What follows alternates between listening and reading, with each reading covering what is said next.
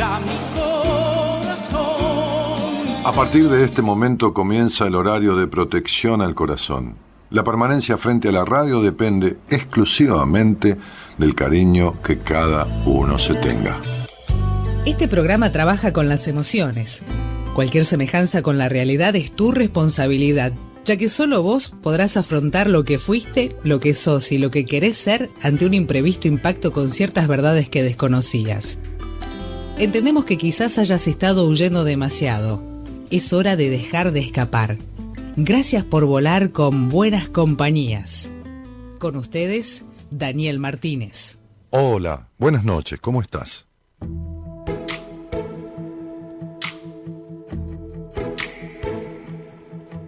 ¿Cuántas veces me he pedido jugar un rato más con la paciencia?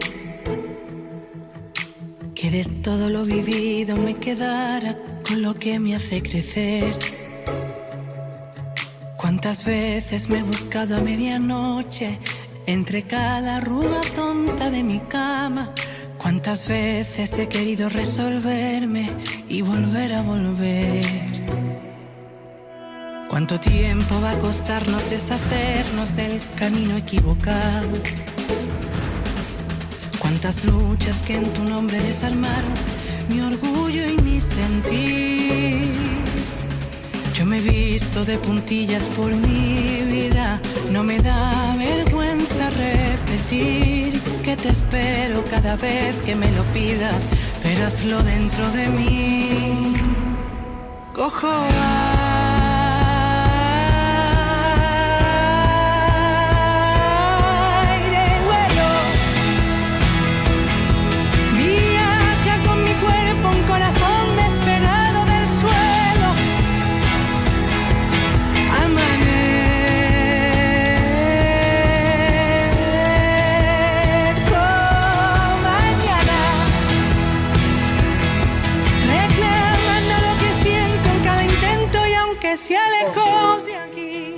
Vanessa Martín, de la Semana de Buenas Compañías. Vanessa Martín.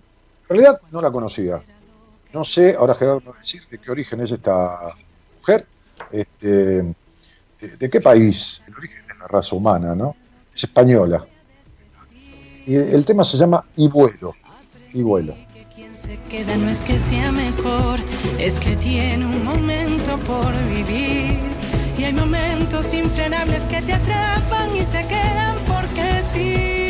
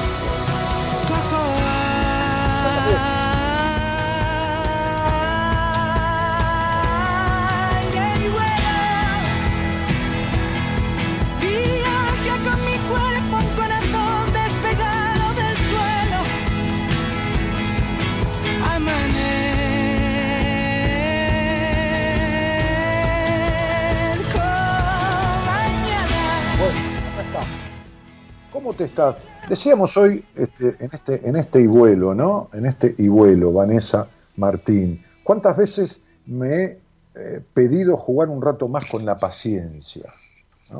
Hoy hablaba con una paciente, me decía una vez un viejo maestro, ¿sabe por qué quien va al médico o quien va al terapeuta se le llama paciente? Qué sé yo, le decía yo que estaba más loco que un plumero. Imagínate yo entre medio de mis ataques de pánico, todo que tenía ganas de decirle, oiga, no me rompa las bolas con esa cuestión, qué sé yo, no tengo ganas de pensar, tengo ganas de ver cómo, cómo me sano de esto, ¿no? Este, No sé, le dije, no tengo idea. Y me dijo, porque tiene que tener paciencia para curarse. Hoy le decía entonces a una paciente que tenía problemas vaginales eh, eh, en cuanto a, pérdidas, este, ciertos estados, bueno, nada, y que me decía que estuvo llorando y que, que, esto y que lo otro y que está un poco para abajo a veces y un poco ansiosa a veces. O sea, le dije, pero ¿sabes qué pasa? Que este laburo que estamos haciendo es muy profundo y muy movilizador. Dije, vos estabas tomando medicamentos psiquiátricos, ¿qué te pasa con eso? No, no quiero tomarlos más, me, siento mucho más estable, no los tomo y me siento más estable. Bueno, entonces le dije, tenés que tener paciencia porque todo este proceso te está movilizando. Sí, no entiendo cómo estuve con gente que hoy los escucho hablar y hablan boludeces y esto. Bueno, bienvenida al mundo de la gente que crece, le dije yo. Entonces este, agarré, este, estaba hablando con ella por teléfono, y le sugerí un par de tinturas madres, que son, entre comillas, en el buen sentido de la palabra, medicamentos naturales, yo no puedo medicar a nadie con medicamentos sintéticos, uno que es para los estados deprimidos, no depresivos, eso es otra cosa, depresivo que deprimido son dos cosas diferentes, y otro que es para la ansiedad. Le dije cómo tomarlos y va a andar bien con eso, para calmar un poquito esos estados. Pero yo le dije, tenés que tener paciencia, tenés que tener paciencia. Entonces, digo, este, Vanessa Martín dice, ¿cuánto tiempo, eh, cuánto tiempo va a costarnos deshacernos del camino equivocado? Estoy transmitiendo también por Instagram, ¿eh? Saludos a la gente de Instagram que recién estaba charlando con ellos, pero se están pasando todos al Facebook porque en el Instagram no van a escuchar las charlas ni van a escuchar las canciones. La mayoría se está pasando al Facebook. Eh, ¿Cuánto tiempo, dice Vanessa Martín, va a costarnos deshacernos del camino equivocado? Yo les tengo que decir esto eh, con conocimiento de causa. Eh, el tiempo que ustedes quieran. Hace falta decidir y hacer lo necesario el tiempo que ustedes quieran. Es decir, a partir, a, partir de este momento comienza el horario de protección al corazón, dice la, eh, la, entré, del programa. Eh, bien, este, entonces, a partir de este momento comienza el horario de protección al corazón. La permanencia frente a la radio depende exclusivamente de lo que cada uno se quiera. Entonces, digo, ¿Cuánto tiempo te va a llevar salirte, ¿no? Salirte del camino equivocado. Bueno, el que vos decidas. El tiempo que vos decidas. A partir que decidiste y dijiste, se acabó, basta ya, ahora yo, basta ya, ahora yo, esta frase que muchas veces le hago pintar en una cartulina a algún paciente y que lo pegue en su cuarto para cuando se despierta y cuando antes de dormir basta ya, ahora yo, o sea, basta ya, ahora vos, vos ahí en el Facebook, vos ahí en el Instagram. Este, me hace acordar cuando estaba en televisión y tenía tres cámaras, y entonces este, el director, claro, yo había hecho, eh, 2004, había hecho 10 años de, 10 años de radio. Este, y bueno, nada, las cámaras, viste, es molesto. El maquillaje que viene y te secan porque no sé el brillo, que la corbata, flaco, arreglate el traje, dale que vamos, 5, 4, 3, 2, 1 y cagaste, ¿no? Ahí está el aire y ya si tenés el bolsillo, la tapa del bolsillo mal, ya está mal, ya, ya, ya, chao.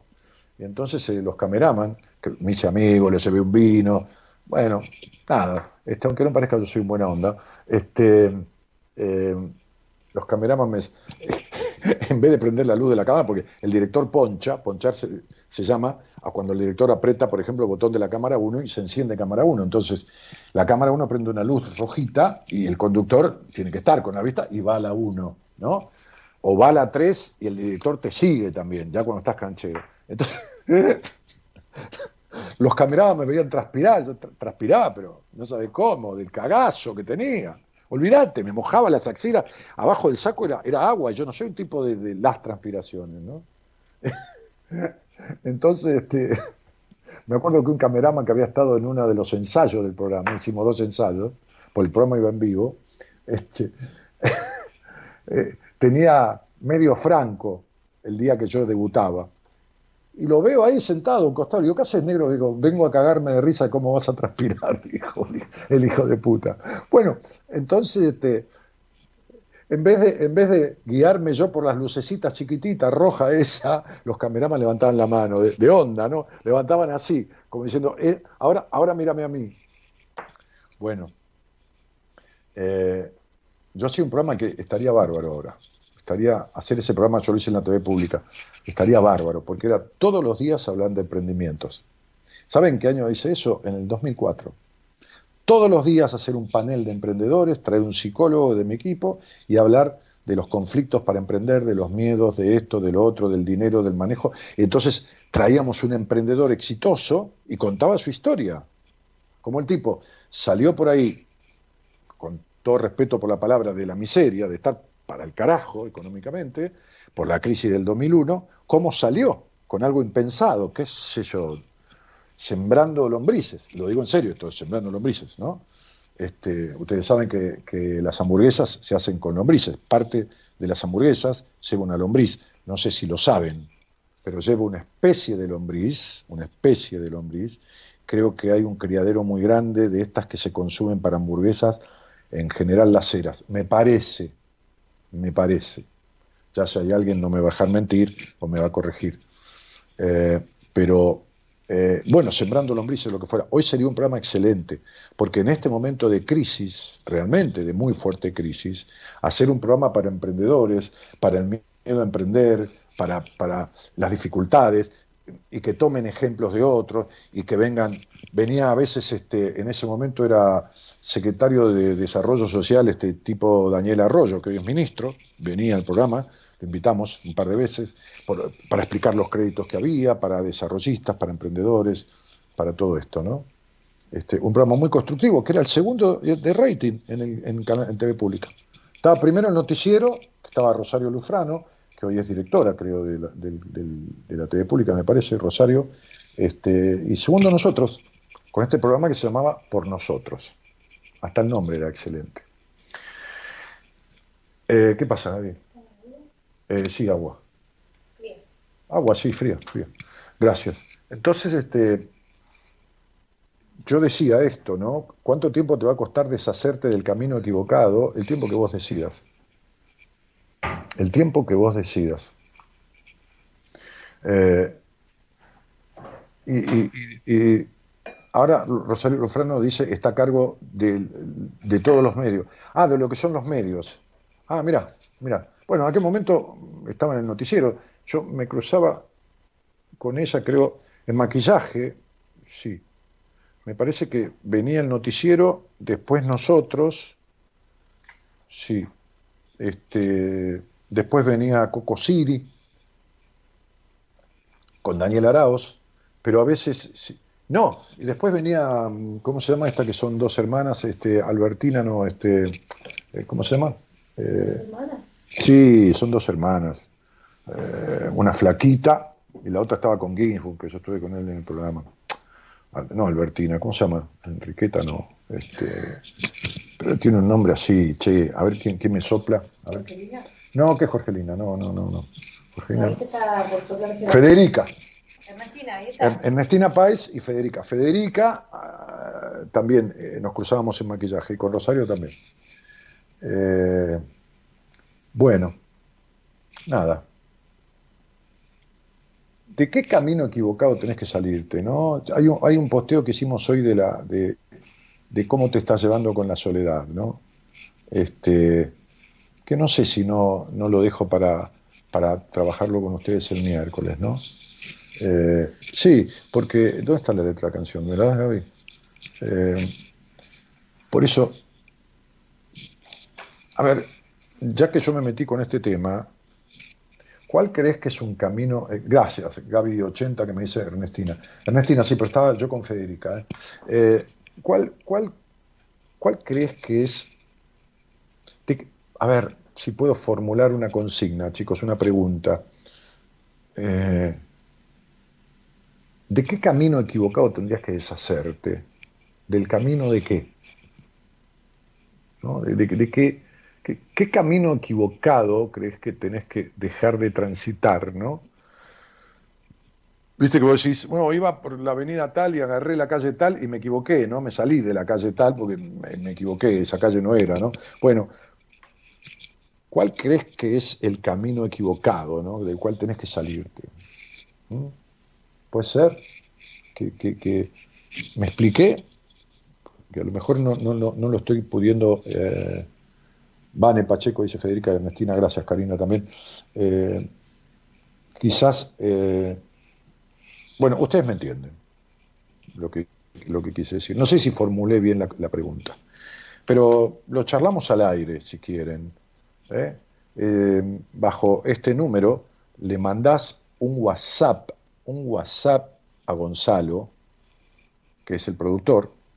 Recién yo mostraba en Instagram que tengo acá una computadora grande, una, eh, el brazo para sostener el celular eh, para el. Eh, estoy saliendo en vivo por Instagram, la notebook, la canción, dos mouse, un micrófono para el Instagram y los auriculares y micrófono para la transmisión de Facebook.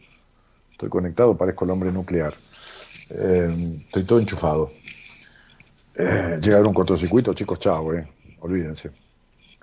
Bueno, como vieron, me corté pelito, me hicieron un, corte diferente, un peinado, esos, raros peinados nuevos. Eh, de la procrastinación, eh, dice Escalante Gabriela Gloria. Bueno, pero ah, vení al aire, vení, del encierro emocional. Bueno, vengan al aire, porque, a ver, ¿entienden? Procrastinar tiene que ver con postergar pero es cada uno se posterga por un motivo diferente. Entonces, no es que tengo que desarrollar el tema, es que tengo que hablar con quien le pasa para explicarle por qué le pasa. traten de buscar lo individual, no vayan a lo general para nunca arreglarlo. ¿Me entienden? Es decir, por eso un libro de autoayuda o un libro de reflexión te hace pensar pero no te arregla un carajo. Porque es para lo general. Evidentemente vos agarrás un libro mío, Mujer Plena, Diez Mandatos, Decisiones, y te va a pegar y te vas a identificar, a ver, mío, de Dyer, de, de, de, de Bucae, de, Pilar, de Sordó, de qué sé yo, no importa, eh, de, Eric Fromm, qué sé yo, de, lo que sea. De, que ver con, con, que sea un libro de reflexión o un, o un libro autoayuda a mí no me gusta, porque eh, te vas a encontrar en, algunas páginas del libro como si estuvieras frente a un espejo. Olvídate, eso desde ya. Pero definitivamente va a ser muy difícil, a ver, casi imposible, ¿viste? No, no, no, no hay normas en esto, que arregles el conflicto.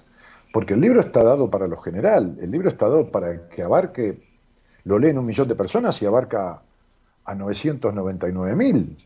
Porque si no le pasa, entiende o le pasó algo de lo que está plasmado en el libro. Entonces, la idea es conversar sobre lo que te está sucediendo con respecto al camino que estás llevando eh, en esta vida que es equivocado. Entonces, manda un WhatsApp 11 31 03 6171 le decís a Gonzalo, quiero salir al aire con Dani, y acordate que si salís al aire y charlamos de un tema, como yo tengo tu nombre completo y tu fecha completa, que no la digo al aire tu apellido ni nada, te voy a contestar una pregunta más allá del tema que charlemos, de la que se te dé la gana, que te pueda contestar con tu numerología. ¿Estamos? Vamos a pedirle a Gerardo Subirana, que opera técnicamente este programa, que se haga cargo de este momento y meta un tema musical. Y volvemos con algún llamado si alguien quiere hablar conmigo. Saludos, saludos acá y al Instagram, a los dos lados, a las dos cámaras. Vamos, buenas noches, gracias por estar.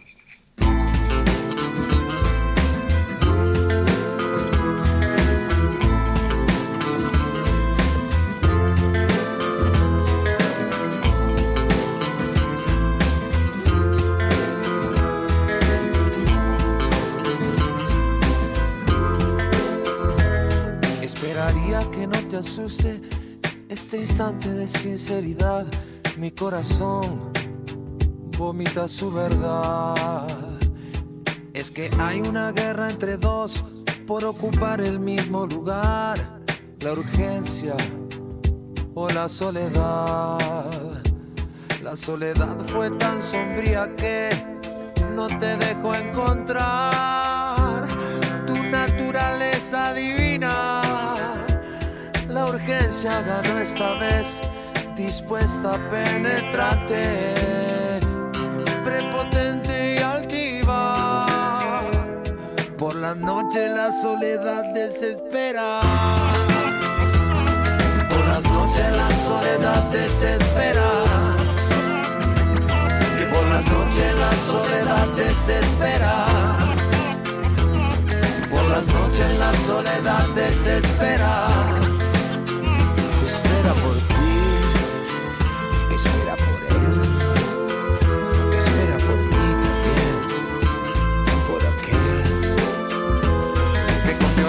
Sujeta su alma a una brutal represión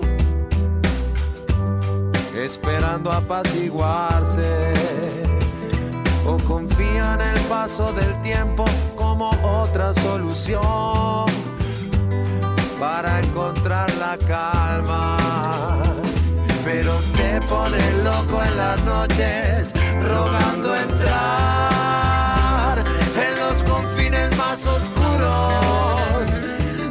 Después te arrodillas ante el amor maternal.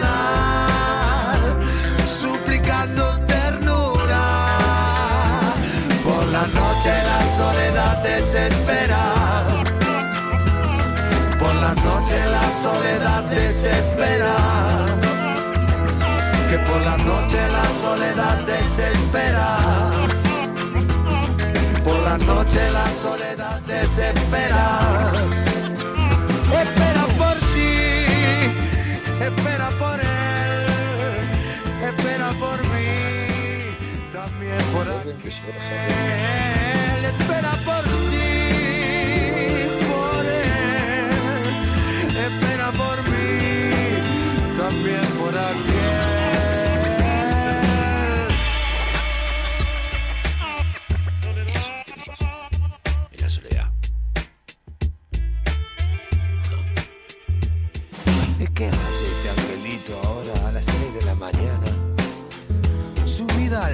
Mástil de este naufragio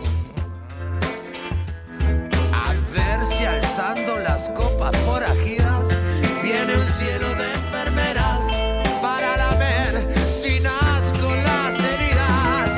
De noche la soledad desespera, a ver si viene del cielo. Por noche la soledad desespera, una enfermera del amor.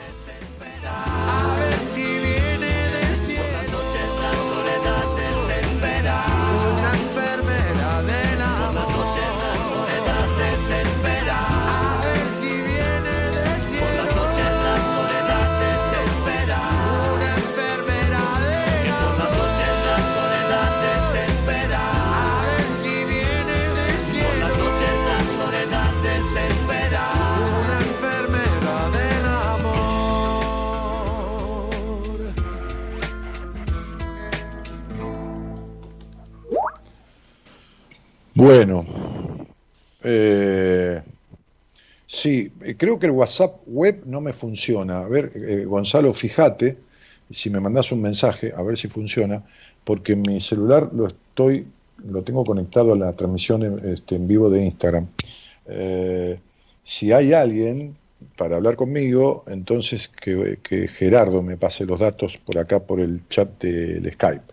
Qué quilombo que tengo, chicos, tengo abierto eh, la página de numerología, el, WhatsApp web, el Facebook, eh, el posteo de hoy, el Instagram en transmisión en vivo, este, eh, el, Skype, el, ¿cómo se llama? El chat con, con Gerardo, el chat con Gonzalo. ahí hay alguien enganchado. Listo. bueno. Ok. ¿Los datos me los pasás vos por acá, Gonzalo? Nombre y fecha de la persona. Sí, estoy grande ya para tanta exigencia, chicos, tanta pantalla, tanta cosa. Ahora el vivo de Instagram igual termina en El vivo de Instagram ya, ya termina en unos minutos. Cumple la hora. Se cumple la hora, sí, sí. Te quiero llamar, soy de Paraná, no me sale tu WhatsApp. Ya, ya lo puse yo en WhatsApp ahí. Lo acabamos de poner ahí. Deben estar agendando mal. Sí, sí.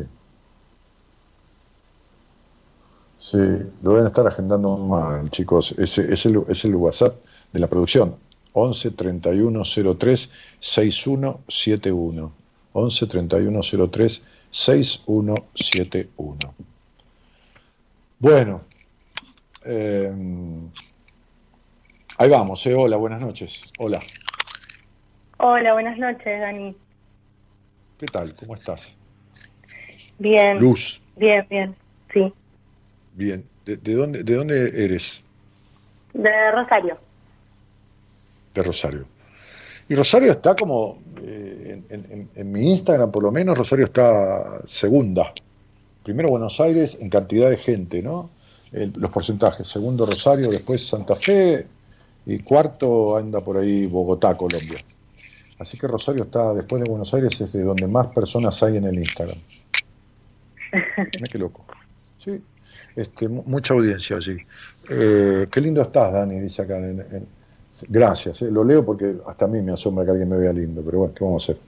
Eh, Luz, ¿cuánto hace que escuchás este programa? Yo llegué por una amiga en el 2007, cuando me fui a estudiar a Rosario. Y bueno, te escuchaban en Radio del Plata y después, bueno, por cuestiones de horarios y cosas de la vida. Sí, no importa, dejaste de escuchar y en un momento volviste. ¿Cuánto hace que volviste? Y ¿Poquito? ahora hace dos meses, más o menos. Ahí está. Sí, poquito. Bueno, mira, eh, estás en un añito que dice, es hora de correr los telones y ver las verdades que no quiere ver. El añito dice eso. Para lograr un aprendizaje que tiene que lograr en su vida, que es libertad, libertad del pasado. Ahora bien, yo hice una especie de pregunta, como, como si fuera una pregunta consignada, ¿no? Tipo consigna, para, para disparar alguna charla, que era, ¿de qué camino equivocado crees que tenés que salir? ¿No? Así que arrancá esta Eh, sí, conversación por donde quieras. Eh, yo, pensándolo, eh, los excesos. Muy bien, Varios. vamos a preguntarte con quién vivís. Eh, con mi marido y mi nene. Muy bien. ¿Y el niño qué edad tiene? ¿Cinco? Seis. ¿Cuatro? Seis. Bien. Cuando vos decís excesos, ¿me hablas de los excesos de comida, de bebida, de compra compulsiva, de, de celos, de cuáles? Eh, no, excesos en comida, que yo creo que, bueno, se debe dar por otros excesos y la gota que arranca el vaso, esa es la comida. Por eso digo varios Sí, no, excesos, no, no, quizás. no te interprete, va- va- vamos a lo que vos sabés. O sea, no sé si se deberá por otros excesos, qué sé yo. A ver, vos sentís que tu exceso es la comida, es, es donde está, están puestos tus grandes excesos. Sí. Cuando vos dijiste se debe dar por otros excesos, ¿a qué excesos te referías, Luz? A quizás no saber decir que no, a, mm, a mucho, qué sé yo, eh, a postergarme. Muy bien. Sí, todo eso lo tenés. La necesidad de aprobación, este, el, el- el poner cualquiera por delante tuyo, eh, y no hablo de tu hijo ni de tu marido, cualquiera, con tal de que te quieran. Entonces, Sí, lo que digo es, sí, No, yo cuando vos hiciste esa meditación guiada, eh, me sirvió mucho porque yo me di cuenta eh, del abandono y con respecto a eso me quise ocupar de mí principalmente y arranqué la nutricionista y hoy puedo ver que el exceso me llevó a muchas cosas que fue gracias a esa meditación porque nunca lo había visto. Un día de estos la voy a hacer rescatar por producción y la voy a pasar entera. O sea, para no repetirla yo porque la improvisé. Entonces, ¿para, ¿para qué voy a buscar repetir algo que en ese momento salió bien? La voy a hacer hacer de nuevo. Este, las meditaciones son buenas porque cuando se vuelven a hacer, eh, no surge lo mismo siempre. No, no surge lo- no, no te digo hago una meditación hoy, mañana hacemos la misma, pero cuando pasa un tiempo, está bueno volverla a hacer. Eh, Gracias por compartir. vamos a, no, por favor, Va- vamos a, vamos a, a- puntualizarlo, Luz. Eh, ¿cu- ¿Cuánto medís? ¿Cuánto es tu estatura, cielo? Eh, y un metro sesenta, más o menos. Bien, ¿cuánto es tu peso corporal en este momento? No sé, porque yo al nutricionista le dije que no me lo dijera porque tengo mucha ansiedad, entonces iba a Mm. estar pendiente de la balanza, entonces quería ver los cambios físicos y no estar pendiente de la balanza. Bien, ¿y cuánto crees que pesás de más? No sé. No sé, 40, 50 kilos de más seguro. Bien. Ok. Eh, hay un momento, como hoy hablaba con una persona yo, que los fines de semana se excede en el alcohol y entonces es alcohólica. No es que, no, solo tomo los fines de semana. No, es adicta. Es adicta al alcohol. Es decir, no es alcohólico el que toma todos los días ni el que se toma 5 litros. Es alcohólico el que de repente no puede dejar de tomar una copa. Es decir, siempre es adicto el que necesita, no el que desea. ¿Está? O sea, vos podés desear comer. Está bárbaro, bueno, come. Ahora, necesitar comer es una necesidad, ya, ya es otra cosa. Una cosa es fumarte un cigarrillo o dos o tres y otra cosa es necesitar fumar. Entonces, to- cuando lo necesitas, fumas todo el tiempo. Tu, tu compulsión a la comida arrancó cuándo, más o menos. Eh, yo hasta los 10 años tengo registro de haber sido súper delgada. Mm. Eh, mi papá fallece cuando yo tengo 10 y alrededor de los 12 yo tengo registro de estar con un pequeño sobrepeso. Bien, pero yo tengo una fecha acá, una, perdón, una fecha, una edad, más allá de los 12, que tiene que ver con los 14 años. ¿Me podría decir qué sucedió notorio ahí a los 14 años? Eh, intenté eh, buscar a mi familia biológica. Ok, entonces, cuando vos decís tu papá murió, es tu papá adoptivo. Exactamente. Bien, ¿y a vos te dijeron que eras adoptada? Sí, desde un primer momento. Sí, bueno, sí, es una pregunta tonta que te hago, porque si lo sabés, claro que te lo dijeron, no. Me quería, eh, eh, eh, perdóname, mal formulada. ¿A qué edad te habían dicho que eras adoptada? Eh, siempre me dijeron que ellos eran mis papás de corazón, pero no de vientre, sí. Muy bien, muy bien, maravilloso. Este, intentaste buscar a tu familia biológica, porque tu madre sabía quiénes eran, no tenía un indicio. No, por una cuestión mía de identidad histórica, calculo. Eh, Está bien, surgió, pero eso pero está bueno, muy bien. no- Sí. Pero, pero eso está muy bien, Luz. El, el problema es el siguiente. ¿Tu mamá te dio algún indicio? ¿Hablaste con ella o tu mamá no quería decirte nada? Tu mamá de crianza, digo. Sí, sí, en todo momento ella me, me mostró los papeles, me dijo que cuando ella quisi- que cuando yo quisiera, ella me acompañaba en el recorrido que yo necesitara. Muy bien, bárbaro. Una divina, poca gente lo hace, realmente encomiable. Ahora bien, eh, intenté quiere decir que tenías ganas pero no fuiste a fondo.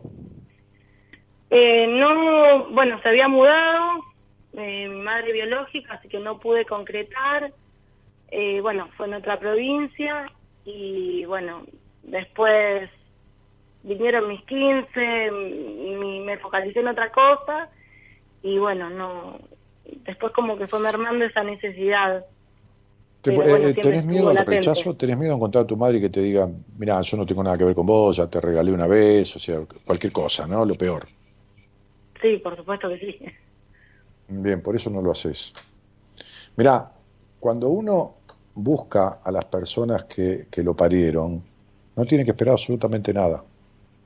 Ni siquiera esperar que le expliquen por qué lo dieron en adopción, porque a lo mejor te dieron en adopción por un acto de amor.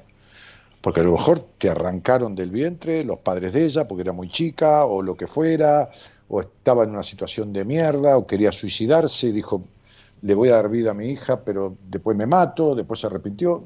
Hay 78 posibilidades y he escuchado tantas que ni te cuento, ¿no? En tantos años. Entonces, cuando yo tengo un paciente o, una persona que me consulta en una entrevista y vemos muchas cosas, y entre ellas vemos que ha sido adoptada, le hago buscar a sus padres aunque sea en la tumba, aunque, aunque le hayan- se murieron, no importa, anda al cementerio, a donde estén. Porque siempre lo doy el mismo ejemplo. Hay lugares del álbum de las figuritas de tu vida que están vacíos. Es como si nunca vas a tener el álbum completo. ¿Me entendés lo que te digo? Sí. Entonces, ¿qué haces? ¿Cómo te va? Bien, yo soy tu hija. O soy, hola, ¿qué haces? ¿Cómo te va, flaco? Yo soy tu hija, ¿no? O sea, a tu padre biológico, a tu madre biológica. Bien, no vengo a reprocharte nada, vengo a pedirte nada, vengo a pedir la herencia, no vengo a... Tampoco te vengo a pedir explicaciones. Vengo a poner tu rostro en el álbum de mi vida. Nada más. Si querés conversamos un rato. Y si no, me voy. Lo que quieras. Y te vas a ir con más o menos dolor, con más, pero con un importante vacío completado, que no sabes lo importante que es. Por eso, si hay algo que trajiste a esta vida, es la necesidad de aprender el desapego. Y no lo has aprendido porque no has podido soltarte del pasado, porque todavía, todavía sos recontra controladora, todavía un montón de cosas que te, que te impiden vivir la vida en bienestar. No tenés bienestar nunca, este, Luz. No, no por los 40 kilos. ¿eh? Sí. ¿Me estás escuchando o se cortó? No, no, no, estoy escuchando, estoy escuchando.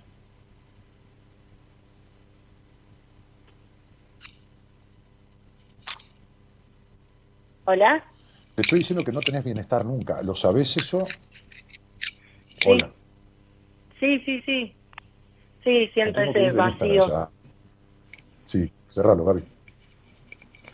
Eh, eh, ¿Sabés eso? ¿Que no tenés bienestar nunca? Sí, quizás tengo esa sensación que vos decís de vacío y esa figurita Sí, sí, sin llenar. totalmente. Bien, bien, porque no hay libertad del pasado. Y te aclaro una cosa. Por supuesto que va a servir el estar con una nutricionista, pero no va a alcanzar para nada. Porque el problema de la comida tuyo es una sustitución de disfrute. Es la necesidad de darte algo de placer en tu vida, que lo único que hace es deformarte. Ahora te quiero preguntar, ¿por quién fuiste abusada? ¿Cómo? Te quiero preguntar por quién fuiste abusada. Abusada. Sí, abusada, sí, abusada. Mm, no sé. Vos hace dos meses que escuchás el programa de vuelta. Y me has escuchado hablar de los abusos sexuales, ya sea físico por golpes o por toqueteo de la niña, por alguien adulto, por supuesto, pues si es un chico de una edad parecida, no pasa nada, una chica, este, eh, o el abuso emocional, criada con los prejuicios, con el complejo de puta o durmiendo en la cama de los padres, que deja peores consecuencias en la sexualidad, en la cual vos tenés terribles consecuencias por ese abuso. Decime quién te abusó, física o emocionalmente. No tengo registro, no. No sé. Pero vos sabés que sos prejuiciosa, sabés que sos culposa en el sexo, ¿vos no lo sabés? Sí, totalmente. Ah, bueno, porque si no, abandono, ¿eh? Cuelgo el título de numerólogo, No, no, saco sí. el curso. No, no, si no, me retiro. Yo, sí, me sí, puedo, yo me puedo equivocar, eh, me puedo equivocar en alguna cosilla, pero no en algo importante como esto. A ver, No, sí, el, el mayor problema de tu vida es ese, no es la comida. Ese es el mayor problema de tu vida, la comida. Arreglando la comida con un régimen, la- lo más fácil es que vos adelgaces 20 kilos en 6 meses y, los, los engordes de vuelta en 30, 40 días. Porque a vos la grasa te sirve para darte la protección que no tuviste en la infancia.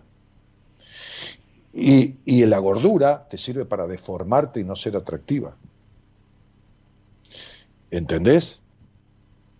Sí, Porque en la infancia tuviste desprotección, en el abandono de tus padres y también del padre que te crió, porque te abandonó también, a los 10 años se murió. tal cual. Bien. ¿Y quién era más prejuicioso de los dos? ¿Tu padre porque era un rígido o tu madre? Porque era una dramática y una controladora. Eh, mi papá. Perfecto. Entonces no hubo protección paterna y hubo complicidad de la madre porque tampoco pudo intervenir. Una madre que si estaba con un padre rígido, era una madre recontra mal sexuada, melancólica y, y prejuiciosa y culposa. Si no, no está con ese hombre. ¿Entendés? Sí, tal cual. Muy bien. Ok, tal cual. Todo esto tenés que arreglarlo. Te voy a decir una cosa, que de paso se lo digo a los estudiantes de psicología que escuchan el programa y a los psicólogos que escuchan el programa. Los trastornos alimenticios, y he tratado muchos, están ligados estrechamente a la genitalidad del individuo. Estrechamente a la genitalidad. ¿En qué porcentaje? En un 90% de los casos. Están ligados estrechamente a la genitalidad, sobre todo en las mujeres. Estrechamente a la genitalidad. Entonces, la anorexia es quitarse de encima la, la, posibilidad de crecer, porque la anoréxica con el no comer se quita las formas del cuerpo, o sea, las tetas, se quita la menstruación, o sea, un símbolo, digamos, de mujercita, que ya no es nena, se le cae el cabello, es decir, vuelve a ser niña, pierde la menstruación, pierde la forma física y pierde el cabello, como un niño, ¿viste? que los pibes son peladitos. Entonces, la anorexia tiene esa sintomatología y está ligada estrechamente a la genitalidad. Y la bulímica empuja y traga por la boca las carencias, porque la boca, que es similarísima a la, a, la, a, la, a la, a la vagina, a la vulva, querés llamarle, este, es similarísima, tiene toda la estructura similar a la vulva, es el lugar por donde encuentra un placer que se prohíbe por el otro. Entonces, esto para los estudiantes de psicología, porque he tratado bulímicas, por ejemplo, al punto de tener el esófago lastimado, y he contado este caso, atendido durante dos años por médicos y psicólogos, atendida ella. Este, eh, eh, que en 64 días, nunca me olvido, fue una paciente de hace seis años, ya, ya seis años tranquilamente, dejó de vomitar. Y vomitaba de cuatro a cinco veces diarias. Entonces me acuerdo que me decía, Dani, yo vomitaba para adelgazar y ahora comiendo he bajado de peso. Esa, esa fue una frase que me quedó siempre.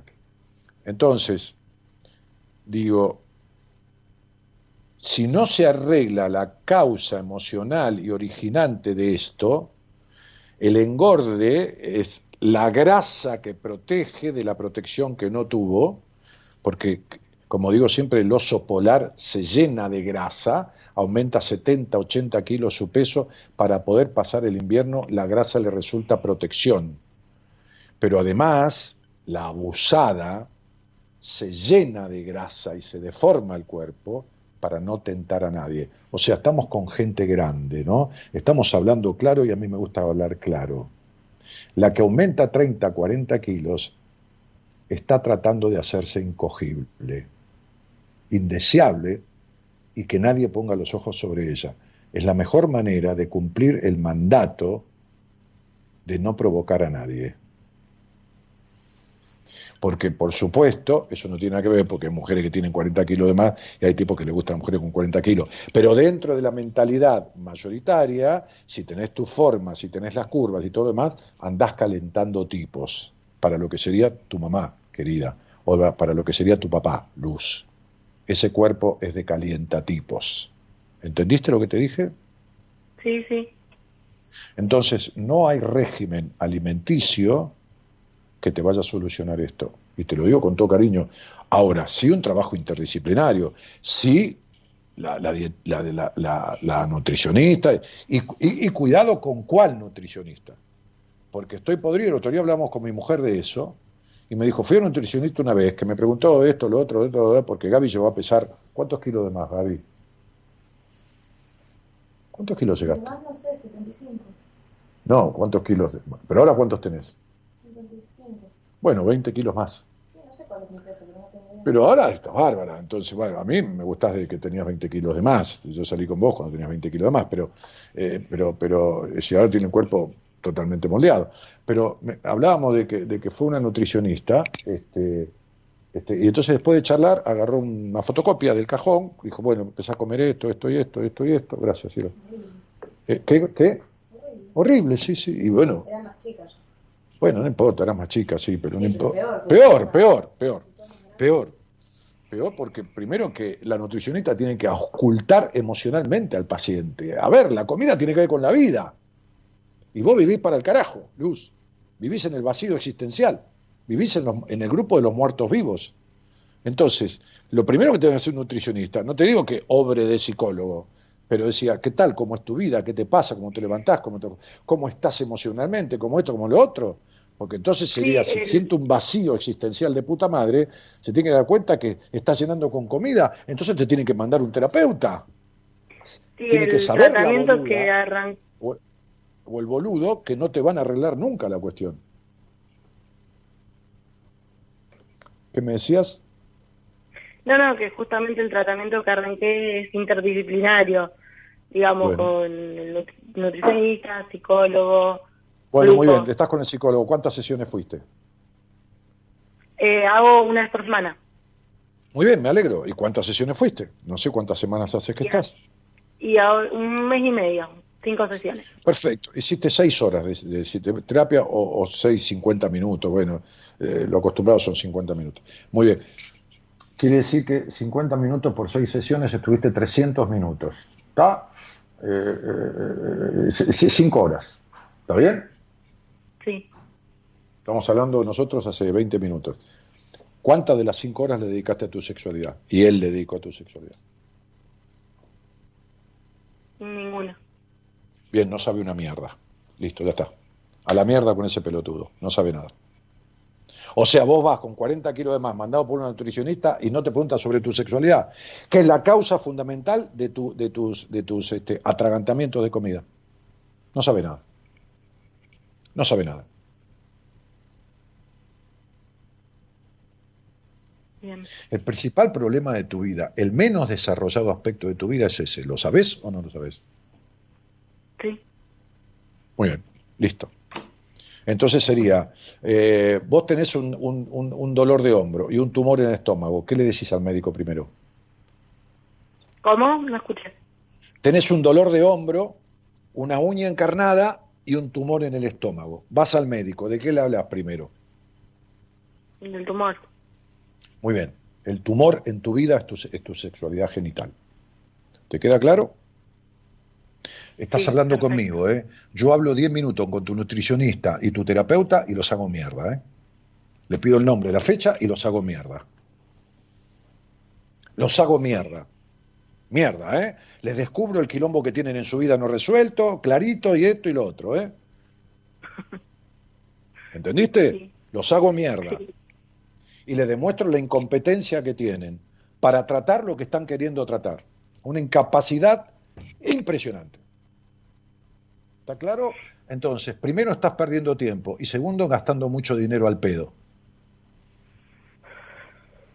¿Se entendió? Gracias.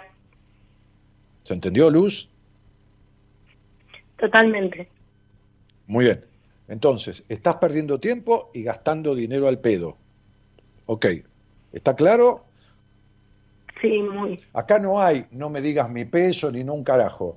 Acá vos, es paciente mía, te, vas a pesar. Este, no, yo no quiero. Te vas a pesar y quiero ver cuánto te pesás.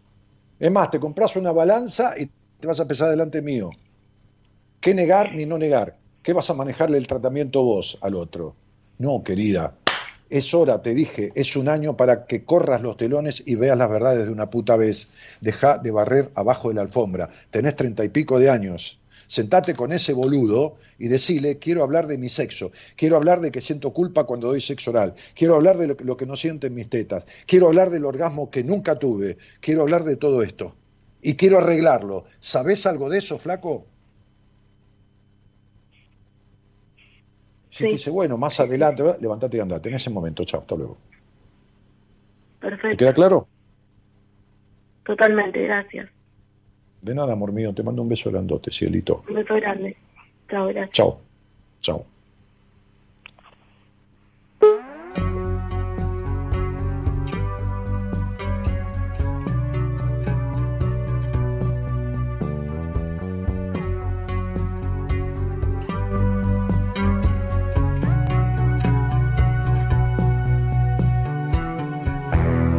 No sé si estoy no, pero caerme ahora no me viene bien del todo. Malditos contables siempre intentando frenar lo que importa. Si la eternidad no es un tiempo siquiera demasiado largo, cuando ya no sabes navegar a qué puerto, da igual de qué lado sople hoy el viento. Odiamos dudar porque nos obliga a pensar. Y no me quites mi dolor si es mi oportunidad de curar cicatrizar. El destino arrastra a quien se deja arrastrar. En un tiempo No sé qué libro, Magdalena Muscará. Aún espero la segunda entrevista con ansias. También tengo desde toda mi vida. Ah, tuvimos una entrevista y vamos a hacer un tratamiento. Trastorno de alimentación. Hoy con 45 años aumenté 20 kilos y la comida es una compañía desde muy chiquita, recuerdo. Claro. Bueno, mirá, la conversación que tuve con ella se replica a vos en este aspecto del cual yo le marcaba a ella. Estoy seguro. Olvídate. Así que, dale. Indeciso se llama el tema. Indeciso o no, es Enrique Burgui.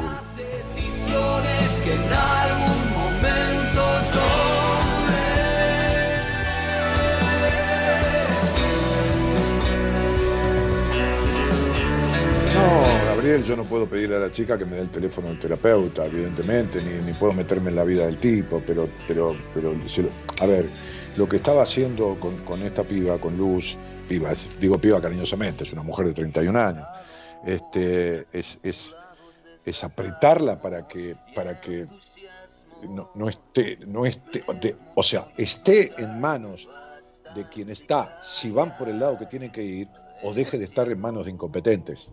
¿Está claro?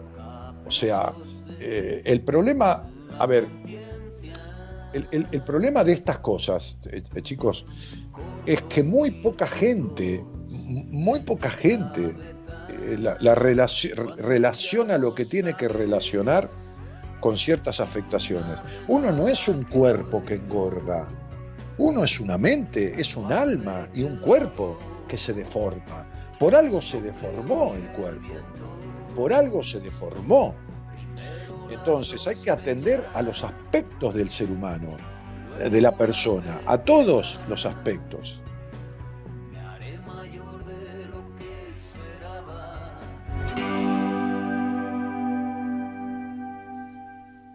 Entonces la comida es símbolo de vida. O sea, ¿está? Razón por la cual, si una persona tiene exceso de comida y uno le pregunta cómo se siente en la vida, dice, siempre me siento vacío, se lo está regalando en bandeja, la puta madre. O sea, fíjate esta piba, ¿no? que yo estoy viendo ese vacío, entre su primero y segundo nombre había un, número característico del vacío existencial. Entonces, digo, este, fí- fíjense ustedes, fíjense qué fácil, ¿no? La tipa te habla de exceso, entonces yo le digo, ¿excesos en qué? En comida, en bebida, en, en compra de... Le, marqué la comida primero porque es lo que me pareció, bueno, por un problema de prejuicios que yo sabía. Bueno, le marco la comida. Pero se lo estoy preguntando, yo no afirmé nada. La tipa me dice, ¿eh? Luz me dice, comida. A los cinco minutos hablamos del vacío existencial, o a los tres minutos. Entonces te lo está regalando, es un regalo de Dios. Hay que saber escuchar. Vacío, comida. ¿Con qué llena el vacío? Con comida. Hay que arreglar el vacío. No el alimento. Pero me cago en Zeus. Hay que arreglar el vacío para que deje de llenarlo con comida. Che, escúchenme, eh, sean sinceros conmigo. Es tan eh, sería es tan difícil lo que estoy diciendo, pero no digo para para quien está del otro lado y es carpintero, que lo admiro porque admiro, corto algo con el serrucho y corto la mesa. Hoy vino una caja de, Mercado Libre, una cajita, porque había comprado soja triturada. Y yo ni sé de qué carajo era la cajita. Entonces agarré el cuchillo y corté, metí hasta el fondo y corté. Y corté los paquetes que había dentro. ¿Me entendés? Los terminé cortando al medio. Bueno, después cociné la soja triturada, quedó riquísima. Hice hamburguesas con soja triturada. Todo riquísimo, todo un divino en la cocina. ¿No? Un desastre. Entonces, si el que está del otro lado es carpintero, con todo respeto y tiene toda mi admiración, y no lo digo por quedar bien, ¿eh? lo digo porque soy un incapaz para eso, y no lo entiende, bueno. Pero desde el sentido común, el señor que está al otro lado es carpintero, es, muy difícil lo que estoy diciendo, desde el sentido común, ¿eh? no, no digo que sepa nada de psicología. Es tan difícil entender que alguien te va a ver por exceso de comida y vos le preguntas, dos o tres preguntas, ¿cómo te sentís en la vida? Digo, porque ¿qué vas a hacer? Vas a decir, bueno, desde mañana vas a comer lechuga. Sí, está bien, va a adelgazar. ¿Y? Entonces vos te preguntás, bueno, ¿qué haces? ¿Cómo estás en la vida? ¿Cómo estás en tu matrimonio? ¿Cómo... No, te, no, no, te, pido que le hables de sexo, porque no, válgame Dios, por ahí viene el demonio y te lleva al carajo y te, y te pasas la vida quemándote en la eternidad, porque Dios te castiga. Imagínate, no, no, no, no hablemos de preguntarle, ¿no? Entonces, ¿cómo estás, en ¿Cómo te sentís habitualmente? ¿Cuál es la emoción que prima en vos? Estamos hablando de que come de más. Es un problema emocional. ¿De dónde carajo va a ser? No es que come pasto y engorda, entonces tiene un problema hormonal. No, come de más. Te lo está diciendo, exceso de comida. ¿Cómo te sentís en la vida? Te dice, no, tengo un vacío existencial. Ya está, te lo regaló. Vacío llenado con comida. Hay que trabajar el vacío existencial. Y tenés que preguntarle, ¿qué haces en tu vida? A ver, y, y las cosas de hacer son pensar, trabajar, sociabilizar, jugar y, y, genitalizar. No hay más hacer que eso. Bueno, no les da la cabeza, no les da, no les da la libertad, no tienen libertad. No tiene libertad ni la nutricionista, ni tiene libertad en su vida el terapeuta. No tiene libertad no corresponde hablarle de sexo a una paciente, no pueden ligar el vacío de la comida con, con la posibilidad de que sea un aspecto de su genitalidad. Y entonces la van a tratar para la mierda y no, va, no van a acertar una. Va a ser como el tipo ese que vino en pedo a las 5 de la mañana de salir de joda, ¿no? Solo vivía en un bulín y se tira el tipo y se funde en la cama, ¿no? Se desmaya, ¿no? Y estaba dormido, eran las seis y cuarto de la mañana y suena el teléfono, rin, rin, levanta el tipo, hola, del otro lado, 785-4163 ni uno acertaste, la puta madre que te parió. Igual, no van a acertar una. Y la piba va a seguir hecha mierda. Hola, buenas noches. Hola. ¿Habían llamado Gerardo o yo estoy loco?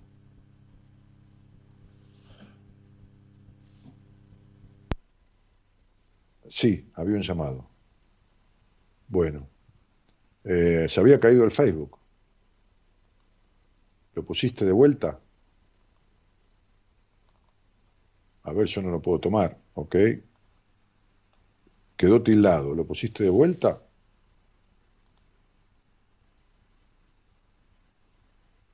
Uh, no, no lo tengo, negro.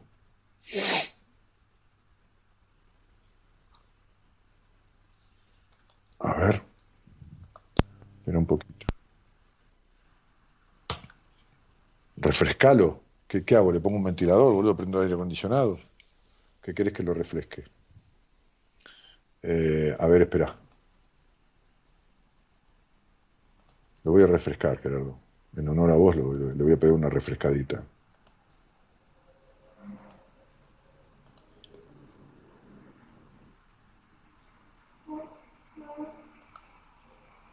Eh, no, no lo encuentro, macho. A ver.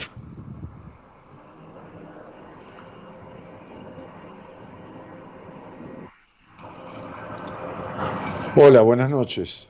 Hola, buenas noches, Daniel. ¿Me escucha? Sí, sí, te escucho, te escucho. ¿Cómo estás? Eh, muy bien. Lista ya para ir a dormir. Bueno, igualmente.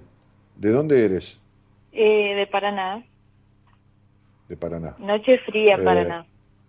¿Cómo? Noche muy fría en Paraná hoy. Ah, no me digas, ¿cuántos grados hace ahí? La verdad que ni idea, pero está bastante fresco. Está bastante fresco. ¿Estás cerca Así del río? No, bien sobre sobre el microcentro sería estoy. Ah, ok, ok. Mm, mm. Eh, bueno, eh, espera, espera porque no tengo tus, tus datos, quiero ver. Ah, acá está. Bueno. eh, ¿Y cuánto sé que escuchás el programa? La verdad es la primera vez que escucho el programa y te vi en una sección en Instagram hace unos meses, te descubrí. Ah, en, en un vivo de Instagram. Ajá, soy nueva. Está bien, no hay ningún problema, bienvenida. No, no hace falta tener antigüedad acá. No, no da Bueno. derecho la antigüedad. Muchas Eh, gracias. ¿Y, y con quién vivís, este Celeste? Y hace casi un mes que vivo sola, porque mi hijo se fue a vivir con la novia. Ah, mira, qué bien. Así. ¿Y, y- a vos qué te pasó con esa historia? Y la soledad me está matando. Como que se Ah, fue y me siento más sola. O sea, ya tenías problemas con sentirte sola. Sí, la verdad que sí. Hace un par de Sí. años. ¿Un par? ¿Qué quiere decir? ¿Es una manera de decir un par hace como 30? más o menos cinco o seis años que me siento sola. He estado pensando, sí. Comencé a ir a la psicóloga y dejé, voy a una psiquiatra. ¿Por qué Y a como una que he estado Tenés- retrocediendo y pensando. Tenés estados melancólicos muy fuertes, ¿sabías eso? Sí, sí, creo que Mm. sí. No sé si tienen cura. Sí, como no vas a tener cura. Lo que pasa que hay, hay- hay que atender. Tenés baja confianza en vos y siempre se te han perdido los sueños. Este, ¿Qué te trae a mí ese estado de soledad? Sí, la, la soledad, la tristeza, lo que habló me, hizo sentir muy identificada. El, el aumento de peso. Pero eh, de, de seguir, seguir, aumento de peso y qué más. Seguí, dale. No, Y, no o guardes sea, nada. hace, hace, va a ser un año ahora, el mes que viene, el 9, que me descubrieron, de una descompostura, me descubrieron diabetes, hipertensión, y ahí caí como en un pozo. Pensé que Eh, ¿me haces antes un- de cumplir Celeste, me- Celeste, ¿me haces 44 un favor? años, ¿Me haces sí. un favor, Celeste? Sí. ¿Podés no escaparte? ¿Podés no escaparte y no perder el tiempo? ¿Podés aprovechar la charla? ¿Te sentiste Bueno. identificada con el exceso de peso y con qué más? No le esquives el culo a la jeringa. ¿Con qué más te sentiste identificada en la charla? y la verdad que con todos los temas que tocó, No, no, no, no, no, sé precisa. Así como dijiste el tema la peso... depresión, la angustia, el No. exceso de comida, No, más. Nombrame la otra cosa. eh, la falta de sexo, No, la falta no, el sexo de mierda que tuviste toda la vida. sí, puede ser. No, no puede ser, es. La falta de sexo no enferma del, de, de- de- ¿Qué, qué es la diabetes? ¿Vos sabés que naciste en un hogar bien oscuro, bien gris, con falta de No. ternura de tu padre y con, y, con, y con un hogar esforzado en donde nadie festejaba la vida? ¿Lo sabés eso? Sí. Muy bien. Y- Vos empezaste a trabajar, espera un poco, empezaste a trabajar de chica o a cubrir tareas de chica que eran que no correspondían a tu edad, o sea, A cuando los tenías 14 sí, años, cuando murió mi mamá. ¿Eh? A los 14 años cuando murió mi mamá. Sí, sí, ok, a los 14 años. Pero ya, tu madre, ¿a qué edad enfermó? A los 38 y vivió cuatro años con la diabetes. Bueno, perfecto. Quiere decir que vos a los 10 años ya tenías el problema de esta madre que además de ser muy infeliz, que además de ser muy controladora, que además de ser una tipa melancólica, además empezó con una enfermedad a ser un drama importante y esta nenita que eras vos creció de repente. Sí. Es impresionante cómo me dice todo eso. Bueno, Es verdad. no importa. Lo importante es que sirva, ¿no? Eh, que te impresione, bueno, está bien, pero lo importante es que... A ver, la diabetes es la enfermedad del controlador. La diabetes tiene dos bases emocionales importantes. La primera es ni restos de dulzura en la vida. Y vos no tuviste dulzura en tu infancia nunca. Es verdad. Bien. La segunda es la necesidad de controlarlo todo. Y así viviste toda la vida. Sí, así soy. Sí, ya lo sé. Entonces, fíjate que el diabético está todo el tiempo controlándose la insulina. Y fíjate Sí. que el diabético no tiene dulzura, tiene un problema con el azúcar. ¿Está claro? Sí. Ahora, vamos- ahora vamos a la hipertensión. ¿Ok? Bien. Y fíjate Bueno. vos qué fácil. Fíjate qué fácil, ¿eh? La hipertensión es la enfermedad del que se hace problema por todo. Decime si no es exactamente como sos vos. Así soy. Es verdad. Bueno, bueno. Problema por los demás, por mí. Sí, no, no, no, por lo que mierda fuera. A ver, mirá, yo te voy a decir esto que es una frase de un amigo empresario, que un día estaba yo sentado con él en su, en su despacho, tiene unas oficinas muy grandes acá en Avenida Mayo, este, y, vino uno de los, los encargados de un sector de su empresa. Buah, nada. Entonces tuvieron una charla. Me dijo, quédate, quédate, Dani, quédate conmigo, quédate que viene este, ahora me viene, me viene con un problema, vas a ver que viene con un problema.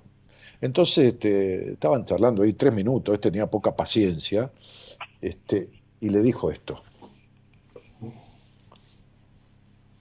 Le dijo, yo te pago a vos para que me traigas soluciones, no para que encuentres un problema a cada solución.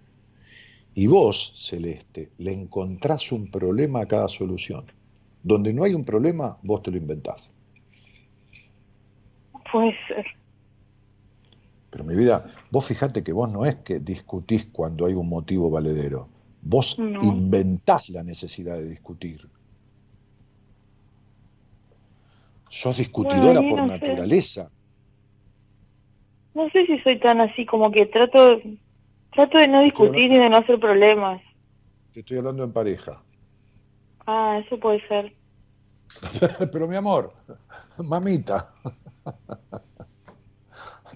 Porque so- en pareja sos demandante, querés que el tipo venga a darte todo lo que tu padre no te dio.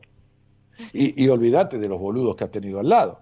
Fíjate el padre de tu hija o de tu hijo. Es verdad. Sí, Sí. entonces vos tenés 44 años, parece que tuvieras 44 mil, no de fea o, de, o, de, o de arrugada, adentro de tu alma, ¿no te sentís como una, no una señora anciana, como una vieja No. de 4 mil años? Sí, ¿No sentís que estás cansada, como si estuvieras cansada de vivir? sí, así me siento. Y varias veces he pensado cosas feas, pero después No, recapacito. Sí, Pensaste en matarte, ¿no? sí, varias veces lo he pensado. Mm. Bueno, a ver, esto no se arregla con psiquiatra. O sea, nadie dice que no se puede usar un poco de medicación para estabilizarte, pero no se arregla con pastillas. De ninguna manera. Con pastillas se sostiene, Celeste, se sostiene a la persona que está padeciendo, se le baja con las pastillas el nivel de sufrimiento, porque vivís sufriendo, pero Sí. se arregla en terapia. Se arregla en terapia. La medicación no arregla esto. Equilibra el síntoma, pero no solo tu estructura emocional está afectada, es que está afectando tu cuerpo y estás adquiriendo cada vez más enfermedades físicas. Ay, así me siento. Y, le- y me está pasando eso, creo, con la salud. Y la verdad me da miedo. Esto empezó a los 38 años exactos. Toda esta cuestión, em- toda esta cuestión de, de venirse abajo todo, empezó a los 38 años exactos. Y esta etapa dura hasta los 47. Me falta bastante. Y en, en algún momento, no, no tenés que asustar, tenés que solucionarlo. En algún momento tenés que decir basta ya, porque el año que viene es un año de finales en que los- las afectaciones físicas se empeoran, no se mejoran. Y vos vivís pensando en príncipes azules y en soluciones mágicas. Toda tu vida pensaste en soluciones mágicas. Toda tu vida te va, has ido a dormir pensando, o mejor me muero, o mañana por ahí se soluciona todo. Y vivís de ilusiones. Sí. Entonces, tomar pastillas es una ilusión, porque no te va a resolver ni los problemas de salud que están ligados a lo emocional, ni los problemas emocionales que te producen los problemas de salud. ¿Y qué debo buscar? ¿Un, un psicólogo? Escúchame, ¿vos estás tomando pastillas o inyectándote insulina? No, tomo pastillas. Bueno, todavía estás a tiempo de revertir, de mitigar y de no terminar con inyectándote insulina. Todavía estás a tiempo. ¿Cuánto te dio tu, tu glucemia? Ay, la verdad que no tengo ni idea porque como que cuando me hablan los médicos y eso yo ni lo escucho. No, no, no querés escuchar, cerrás los oídos. Si vos cerrás a todo, por eso te digo que, que tenés las ilusiones, que te hablan, no querés es como escuchar. que no acepto lo que estoy viviendo. Claro. Y- y- eh, eh, si uno no acepta que tiene una pérdida eh, de gas, termina muerto por, por, por intoxicación. Si uno no acepta que tiene una pérdida de agua en el techo, se le termina inundando el piso. Sí, y, a vos te está entrando agua por todos lados. Eh, te cerrás porque sos aniñada, ¿entendés? O sea, sos una mujer aniñada. ¿Viste? Cuando los chicos no quieren escuchar. Sí, no sé por qué soy así. Porque cuando fuiste chica, te hiciste grande de repente. Puede ser que sea por eso. Entonces, ahora que sos grande, sos aniñada y te sentís desprotegida porque nunca te sentiste protegida por nadie. No, y por ahí en mis relaciones he buscado siempre hombres más grandes. No importa Sí. eso. Yo le llevo dos mil años a mi mujer, pero ella tiene su vida, yo la mía, discutimos Pero yo de igual igual. que es por eso coincidimos con que- cosas, que, a ver, Los hombres grandes que tuviste vos son todos boludos, tampoco te sentiste protegido porque eran hombres grandes. A veces te crees Sí. que ser grande es ser maduro, o ser grande es tener eh, cualidad de protector o lo que fuera. Hay cada pelotudo que tiene 70 años y hay chicos de 30 que son mucho mejores que el tipo de 70, no tiene nada que ver. Claro, pero por O ahí alguna quizás que vez- buscaba más una imagen más grande y me Pero equivoqué. si los tipos, los tipos, los tipos grandes que tuviste vos tenían sexo con vos y no se daban cuenta que de las 10 veces que tenías sexo, 8 no acabaste. ¿Qué me estás contando? ¿De qué ¿Cómo grande me saber hablas? todo ¿Grande de eso? qué? ¿Grande De de. De la- del, de- del DNI? ¿Grande del DNI? Pero no ¿Cómo grande saber de, todo de- eso? ¿Cómo? ¿Cómo podés saber todo eso? ¿Y qué importa cómo puedo saberlo? O sea, nunca lo había contado. Pero yo, a mí no me hace falta que me cuenten nada, cielo. Me, me- me hace falta escuchar al otro y, y orientarlo en su vida y después arreglarle, arreglarle, ayudarlo a que arregle el problema que tiene, o yo, o algún terapeuta de mi equipo, o alguien que se consiga, pero indicándole por dónde está la salida, ¿entendés? O sea, Ujú. este, no, yo ya sé, yo he fingido orgasmos, es decir, 200 cosas, por eso ese vacío, por eso esto, por eso el cuerpo, por eso te enfermas, por eso un montón de cosas, ¿viste? Yo, yo, yo ya lo sé, desde que empezamos a hablar que lo sé. Pero bueno, te voy diciendo las cosas de a poco. Por eso cuando te dije que eras genio. discutidora, me dijiste, no, para nada, trato de... No, que no, en pareja. Ah, sí, en pareja. Sí, hasta te puedo decir en qué, en qué circunstancias. Y te puedo decir con los boludos grandes que estuviste, que no saben ni cuándo es nunca. Eso no importa. Lo que pasa es que el que fue boludo de chico va a ser boludo de grande. Entonces no importa que tenga 80 años, va a seguir siendo boludo. Entonces, ¿entendés? Aparte vos no podés encontrar otra cosa. Eh, la, la- la energía tuya solo atrae tipos incapaces como hombres. ¿Por qué? Y porque te sirven para nunca romper el, el- tema de las limitaciones que tenés en el disfrute. A vos te da culpa disfrutar. ¿Y qué se ¿Querés debería hacer diga algo, para, ¿querés que para te diga cambiar algo las que nadie tampoco sabe? ¿Querés que te diga algo que nadie tampoco sabe? A ver, Decime cuál es el postre o la comida que más te gusta en el mundo, que comerías, no sé, una vez cada dos días. helado de chocolate. Muy bien. Bueno, escucha bien lo que te voy a decir.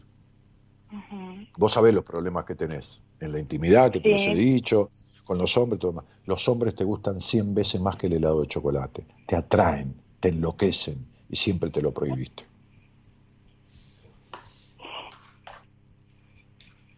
Así que mirá si sé cosas. Celeste, bienvenida al programa.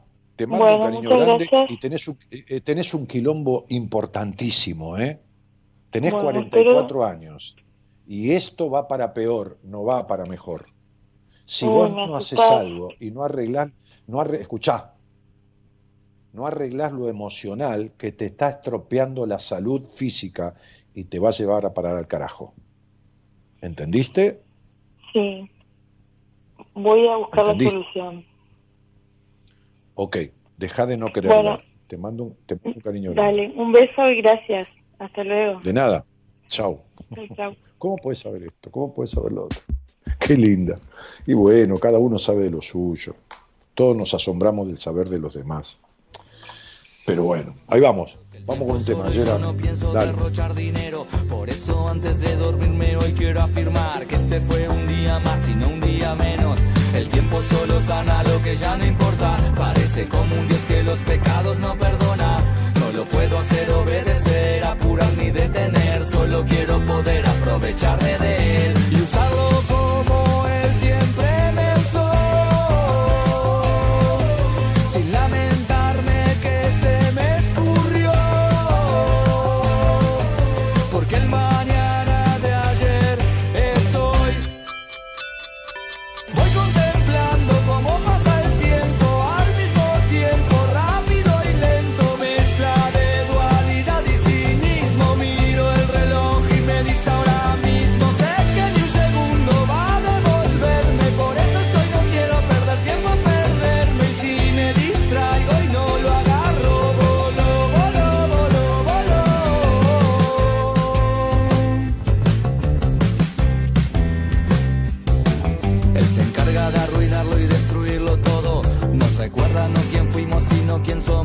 Y cuando llega el turno de enfrentar, no se puede combatir. Eso lo aprendí de Saturno y de Cronos. Vale más quien deja huella y no quien más dura. Y algo que perdura puede ser abrumador. El que se atrevió a decir que el tiempo todo lo cura. Seguro que no usaba o no tenía reloj.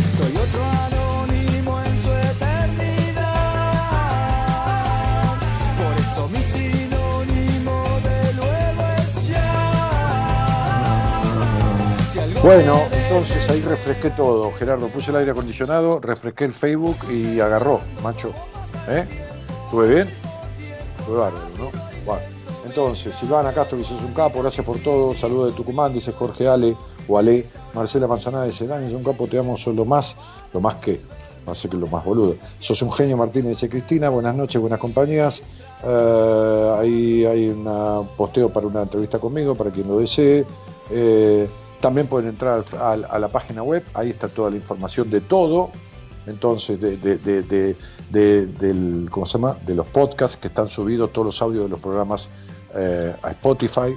Ahí tienen el link para Spotify, el link para mi Instagram, el link para, para qué sé yo, para pedir entrevista, para eh, eh, tienen el simbolito del chingolito ese de WhatsApp de Marita, que van derecho al WhatsApp de Marita. En la página tienen qué sé yo, lo que, le- lo que se les dé la gana de, de lo que hacemos.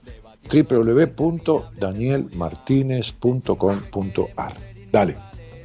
sabemos qué hacer en un día de lluvia. Gisela Sara te dice, sos un maestro, increíble lo tuyo. Dice, no me voy a cansar de decirlo, la admiración inmensa que te tengo, Dani, dice Fernanda López. Mm, cuánto aprendemos cada noche mientras escuchamos, sanamos, sos genial. Ali Mar dice, Dani, saludos desde México, es impresionante todo lo que sabes. Ah, Viviana Díaz, sí, todo lo que sé de esto, chicos. Este, después hay otra cosa que no sé. Celeste tan sorprendida, y porque es el primer día que escucha. Entonces, te- te- eh, eh, eh, hay gente que viene a, a una entrevista conmigo, que viene, va, la veo a distancia, ¿no? Este, me dice, no, me lo regaló mi mamá, este, o me habló una amiga, nunca te escuché y agarré y tomé la entrevista porque estoy desesperada. Entonces le empiezo a hablar de toda su vida, de esto, de lo otro, de lo que nunca habló en terapia, de lo que le dijeron. Claro, se asombra. Ahora, el que me conoce va a escuchar los motivos de sus padeceres, las soluciones, y por ahí alguna cosa le voy a decir que lo, lo conmueve un poco, pero no es el asombro de quien, de quien, no, de quien no me escuchó nunca. Es lógico, ¿viste? Yo me- siento con un tipo, no sé quién es, y lo escucho por radio, lo llamo y me empieza a hablar de mi vida como si me conociera mejor que nadie, y claro, me- digo, ¿este qué carajo hace? Bueno, este llamado, hola, buenas noches. Sí, buenas noches. ¿Cómo te va? Espera que estaba leyendo un Virginia. mensaje. Espera, Sí. espera que estaba leyendo un mensaje de Rosa de Luca. Que dice, Dani, me pasa que hombres que conozco por teléfono lo primero que demandan es eso virtual. Nunca me pasó. ¿Seré yo que me estoy equivocando en algo? Ay, Rosa, tenés un problema vos. Das más vuelta que la calecita, desconfías de todos los tipos, todo te parece mal. eh, te estás equivocando, fiero, en, en un montón de cosas. A ver, el, el sexo llama a tu puerta, virtual o no virtual. Es, es, es como un mensaje de la vida. Otra que tiene un quilombito importante con ese tema. Bueno, ¿cómo te llamas, cielo? Virginia. ¿Y de dónde sos, Vir? Eh, soy de Salta, pero de la provincia. Orán, no sé si escuchaste. Sí, sí, Orán, Orán, claro, Orán, provincia de Salta, sí, sí. Sí. Eh, y, y, ¿y escuchás este programa desde cuándo? Y hace bastante ya, el año pasado, Ajá, sí, el año pasado.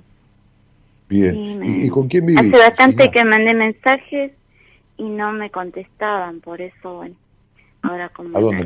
¿A dónde mandaste O mensajes? sea, yo mandaba mensajes para que me pueda comunicar con vos. Pero mi vida lo que pasa es que llegan un montón de mensajes, entonces Sí, sí, a veces... por eso te agradezco Claro. por haberme contestado. No, no, mi vida eso eso lo maneja el productor, así que no, ni me puteen a mí ni me agradezcan. Puteenlo No, a él no. y agradezcanle a él. Todo bien, Eh, todo bien. Decime una cosa, este, ¿y con quién vivís? Y vivo con una hija. Ajá, muy bien. Este, ¿y, y a qué te dedicas? Eh, ahora trabajo en la municipalidad, soy funcionaria. Muy bien. Eh, y, y, y- ¿Y qué te trae a esta charla, Vir? Y bueno, me gustaría saber un poco de los despelotes de mi vida. Quisiera saber Pero ¿cuál camino, poco- cuál camino crees que, cuál camino crees que es el equivocado que estás transitando, no? La, la primera mm, eh, mujer que, que llamó Luz decía los excesos, ¿no? Esta segunda chica estaba desorientada, este, y, y- y- bueno, chica, tiene tu edad, ¿no? Cuarenta y pico de años. Este, y, y- y con, con a- aspectos físicos de sus enfermedades que son serias y que, y que, y que tienen posibilidades de empeorar, lógicamente, ¿no? Este, cu- ¿Cuál sería tu cuestión? ¿Cuál sería, qué crees que, que es lo que más te aflige? Y ahora, en este momento, bueno, que ya pasé bastantes etapas difíciles de mi vida y me gustaría saber de acá en más qué me depara, ¿no? Porque me pasaron muchísimas cosas feas. En mi vida, Eh, eh, pero yo no soy un futurólogo. No, sí, ya lo sé, pero te Hace digo... mucho, que, hace mucho que estoy en mi programa. ¿Qué me estás preguntando? ¿Qué te depara qué? Te va a deparar más de lo mismo, si vos seguís siendo la misma. Siempre y cuando seas la intolerante que sos, lo extremadamente intolerante que sos, te va a seguir pasando lo insólito. ¿No viste que toda tu vida crees que tenés todo controlado y se te va a parar toda la mierda? ¿De repente?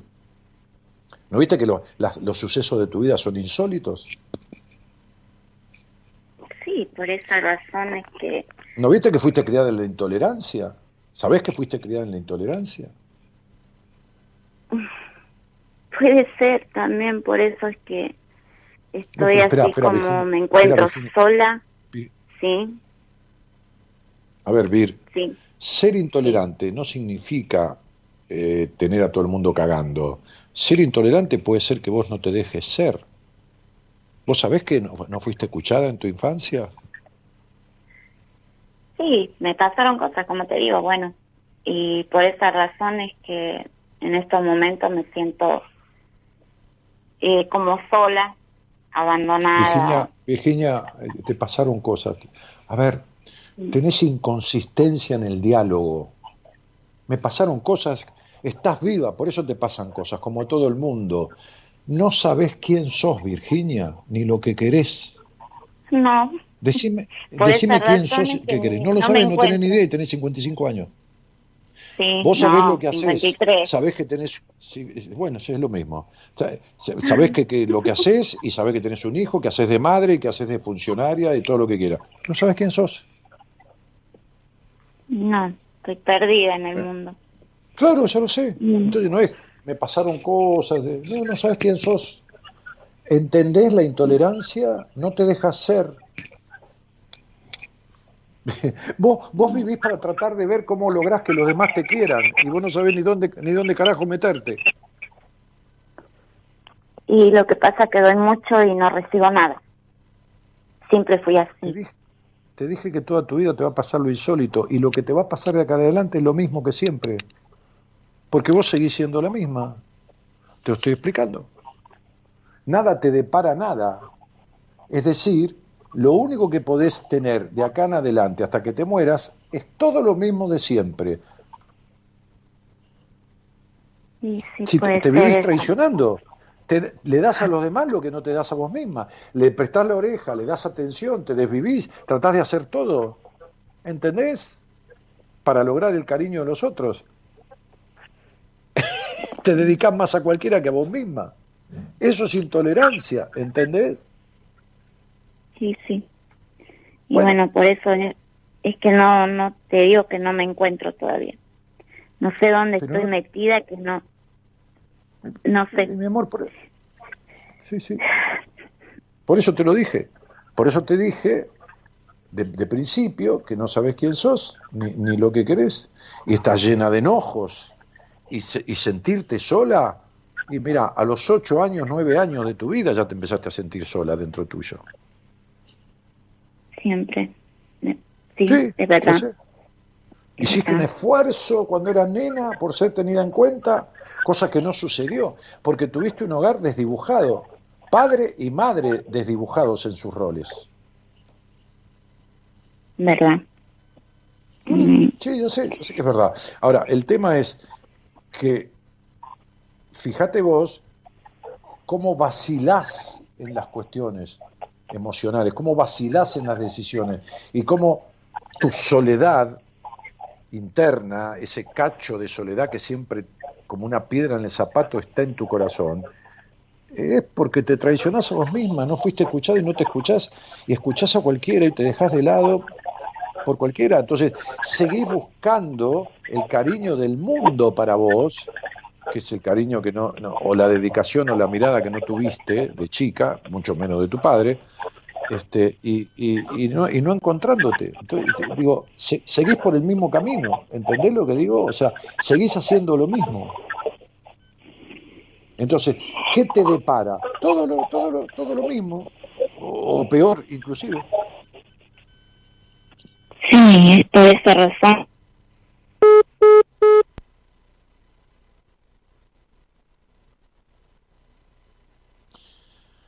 Bueno, llamala de vuelta. Fíjate, ¿no? Eh, eh, La estructura, la estructura eh, en sus dos primeros nombres, la estructura vincular que tiene es los problemas de comunicación. Lo más terrible de su vida son sus problemas de comunicación, de comunicación, que después se, trasunta hasta en los aparatos.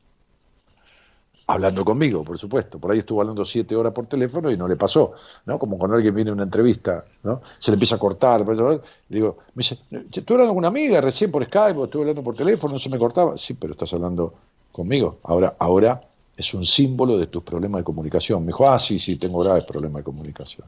Bueno, entonces, Vir, te decía Sí, que cortó. problemas de comunicación son muy severos y que lo que viene para tu vida es igual o peor.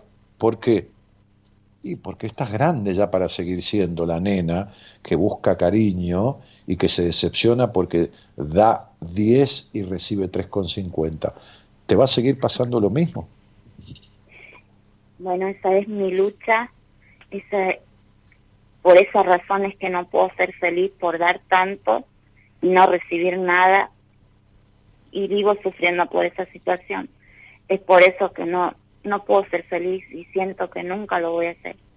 Y por eso he decidido estar sola y me encuentro en un vaso vacío. No sé si me entendés, estoy no sé, no sé, no me encuentro, como te dije. Pero ¿cómo no te voy a entender si te dije yo que no sabes quién sos y te dije yo que das la piel para que te quieran y no solucionas nada encerrándote y menos no relacionándote? No viniste a eso, a este mundo. Viniste a ser vos misma y cagarte en lo que piensan los demás y vos no podés hacer eso. Vos tenés que revertir esto. ¿No entendés que le seguís esquivando la cuestión y, y, seguís con que me encierro y esto y no sé si me entendés el vaso vacío? Pero yo sé de, de todo de vos. Hasta cómo fue tu hogar, hasta todo. ¿Cómo no voy a entender lo que te pasa? ¿Sos vos la que no lo entendés? ¿No ves que no hacen nada por resolverlo? Sí, eh, hasta con mi propia familia tengo ese rechazo de, de acercarme porque me, me siento como que no encajo en ningún lado. Entonces, con mis hijos siento que no he sido lo suficientemente madre para aconsejarlos ni para para guiarlos, me siento una inútil, totalmente. Siempre estuve sola y y bueno, me siento como que no les no no soy útil para nada. Tengo he conseguido un buen trabajo, trabajo bien, pero tampoco me siento bien en el trabajo. Siento que no voy a durar mucho porque no ya no no me siento como que estoy encajada en el trabajo tampoco. Pero estás fuera del mundo, estás desencajada con el mundo. ¿Por qué en vez de quejarte y hacer todo este esta cuestión dramática, no conmigo, está bien que me cuentes, con vos mismo, que haces de tu vida una telenovela este, este, dramática, porque, porque todo esto lo haces dramático, ¿por qué en vez de eso no buscas no, me resolver hubiese gustado que Me hubiese gustado que sea una, una película, ¿me entendés?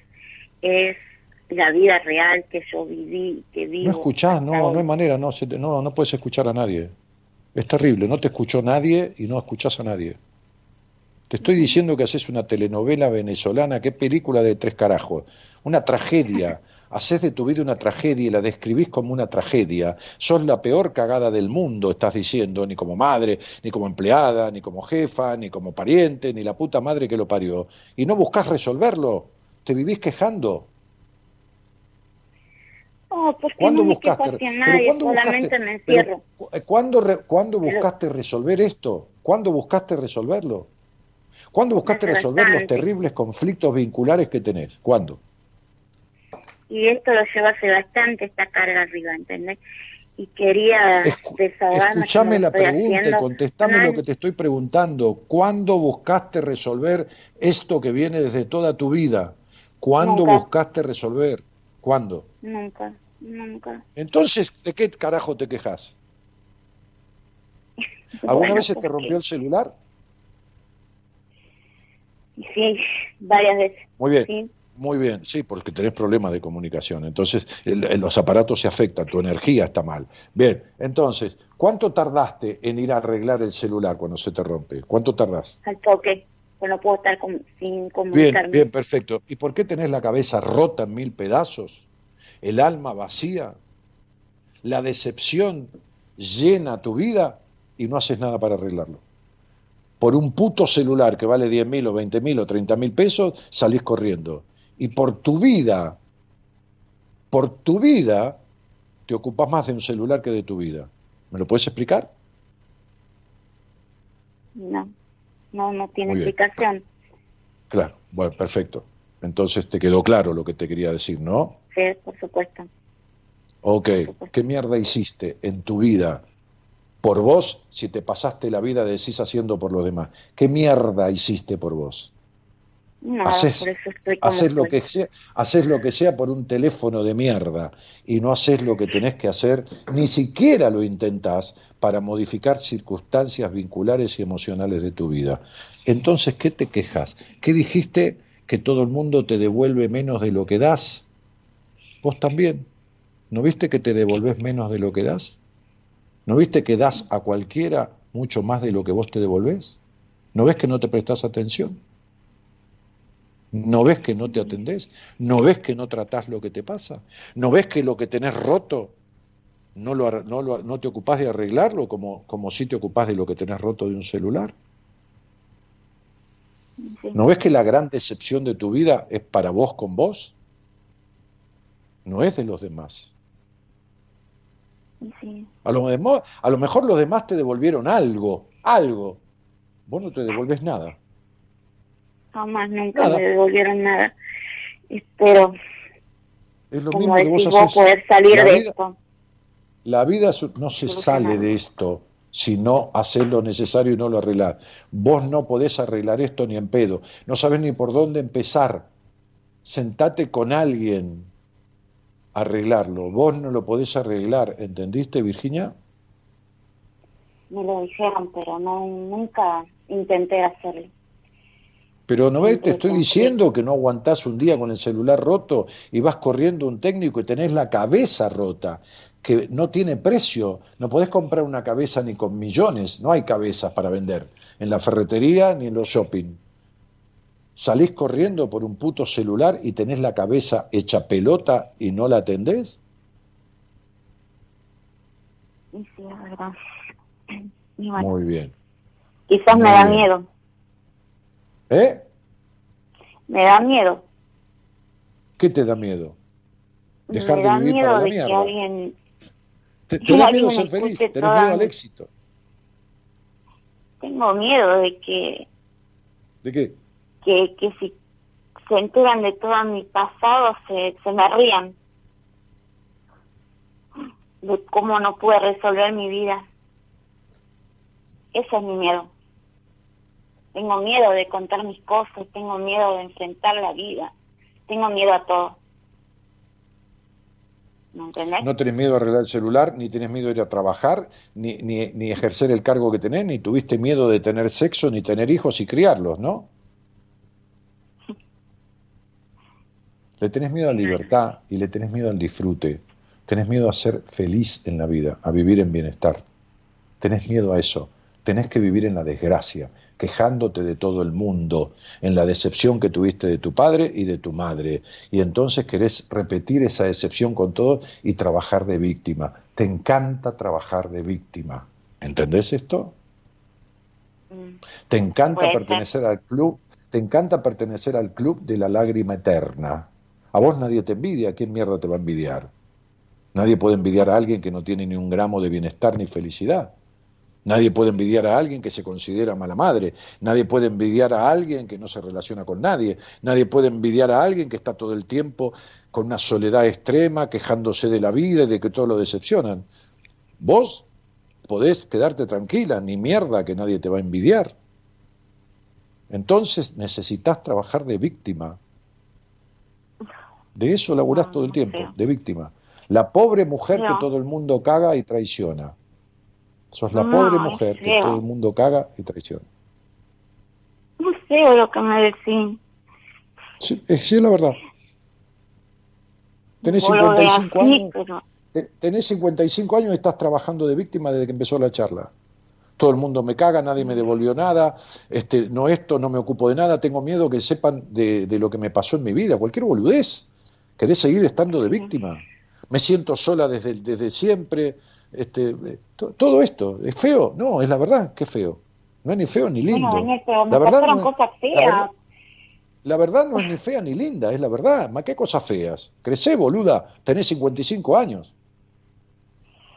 Crecé. Bueno, ¿De qué feo, de qué feo me hablas? ¿Que sos una nena de, de 11? Ay, señor, qué cosas feas que me dice. 53 años tenés. Pero me ¿Qué cosas duele, porque son verdades y te, te las acepto. Y bueno, sí. y por eso te lo estoy Las diciendo, son feo ni verdades que duelen, para mí me Son duelen. verdad, y bueno, y bueno, aguantátela de una vez por todas y crecé. Ahí tenés este año, es para crecer. Un año, un año en que tiene que ver con todo lo vincular, crecer, romper la baja confianza en vos, romper la intolerancia, no dejarte ser nunca. No, no voy a terapia para que no se entere y no se ría. Pero vos sos boluda, ¿qué se va a reír? ¿Qué te cree que yo me voy a reír de la desgracia tuya? ¿De qué cree que me ría? ¿Sabés lo que escuché yo en mi vida? Cien veces peores que vos, en los casos que atiendo, cien veces, no una vez. Minas cagadas a palos con un rebenque, atadas, hecha- llevadas de los pelos al patio y, y tiradas desnudas y golpeadas por el padre. Minas cogidas por el padre. Chicas abusadas sexualmente por la madre, prostituidas. ¿Qué me vas a contar a mí que me cause gracia? ¿Vos me estás en pedo? No, no digo Tu que problema, es no que- tu que- problema es no querer, tu problema es no querer arreglar nada, todo mentira lo que dijiste. Te mentís a vos misma. Para seguir siendo la pobrecita, necesitas inspirar lástima. Trabajás de víctima. Bueno, sí. Sería hasta mi autoestima y todo, me siento así, pero Es ya lo sé, por supuesto. Pero trabajás de eso, no querés salir. Seguí arreglando celulares que se te van a seguir rompiendo y nunca hagas nada por arreglar tu cabeza. Dedícate a los celulares. no. que son más importantes que vos y que tu vida. Por eso No, es vas por eso corriendo. que- Por eso No, vas corriendo a arreglar un celular y no vas que me- corriendo a arreglar tu. ¿Cómo? busco que me hagan que pueda salir de este pozo. ¿No? Mentira. Quiero salir de Mentira. esto. Mentira, nunca buscaste Necesito. un profesional ni nunca un carajo. Mentira. Mira, de tantos años lo estoy buscando. Mentira. Quiero. No te sentaste nunca. No, no- te sentaste, no te sentaste nunca Jamás de verdad. en mi vida, jamás. Nunca, jamás lo hice. Bueno, Porque perfecto, listo. Bueno, ahora lo estás haciendo, ¿ves que estás conmigo y lo estás Lo haciendo? estoy haciendo. Y, y lo estás que haciendo delante de todo el mundo. Hay, ge- hay, hay gente escuchando desde, desde Australia, hay gente escuchando desde, desde Ecuador, hay gente escuchando desde Venezuela, de- desde, desde Colombia. Estás hablando de todo ante, ante todo el mundo. Fíjate vos la que no querías que se rieran. ¿Viste? Por eso estoy como me siento. Me siento rara. Y te, te juro que sos un profesional perfecto. Y sacaste lo, lo feo en mí que, que no quería hablar. Bueno, eh, bueno, liberada. anda a buscar, anda, anda a buscarte a alguien o, o pedí una entrevista conmigo y hablaremos de lo que haga falta y después te atenderé yo o quien sea o buscate a alguien. Pero deja de dar vueltas, porque tu vida es una vuelta. Para todo tenés un pero, menos cuando Ya, se trata de los demás. necesito hablar con vos. Necesito, estamos si hablando. te busqué de hace años que te, te vengo escuchando y, y jamás me animé, o sea, mandé mensajes y nunca pude. Ahora que tengo la oportunidad, quiero que, que me resuelvas, por favor. No, yo no te resuelvo nada, te lo vas a resolver No, vos. quiero que Yo- me yo te- ayudes y me escuches, yo te- así como te me voy a guiar. ahora. Yo te voy a, yo te, ahora no, ahora vamos a cortar porque se terminó esto, ya está.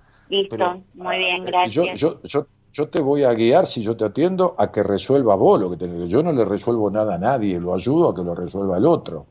¿Entendés? Yo no hago milagros. Yo te Bien. guío para que resuelvas lo que tenés que resolver. ¿Entendiste? Gracias. Te voy a ver en una entrevista gracias. primera y te voy a decir todo lo que pasa. Vamos a profundizar la charla con varios temas en una hora, en intimidad, porque vamos a estar solos. Y entonces Bueno, veré por dónde vas a salir de esto y cuál es el camino más corto y más efectivo.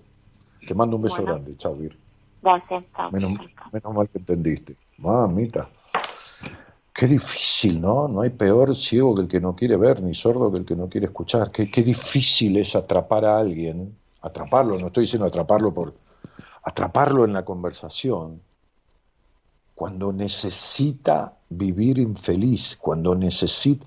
Si yo la dejo, esto termina con un lamento borincano.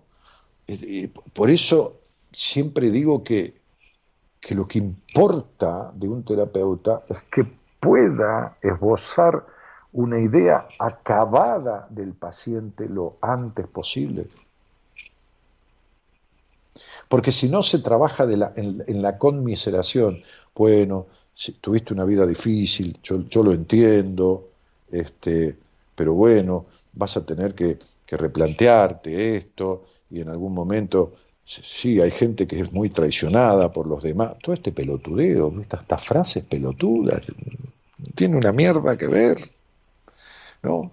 Este, la conmiseración, ¿viste? Acompañarlo al otro una desgracia. ¿no? ¿Qué desgracia es la que te provoca vos sola? ¿Quién te manda darle a todo el mundo de todo? ¿Quién te manda a arreglar celular en vez de arreglar la cabeza? ¿Quién carajo te manda? ¿Qué, qué- qué- qué- qué- ¿Entendés? O sea, ¿de qué me estás hablando? Si no hiciste nunca nada para arreglar esto, ¿no? ¿De qué, qué- qué- venís acá a ponerte en víctima? ¿No? O sea, pero no es que lo hace a propósito, es que, es que está convencida, pobre. Está convencida. Entonces no, no, no, no hay que dejarlo en ese estadio victi- victimizante al paciente. No, hay que sacarlo de ahí. O sea, te tenés que reinventar, sos el dueño de tu vida. Yo no te voy a arreglar un carajo.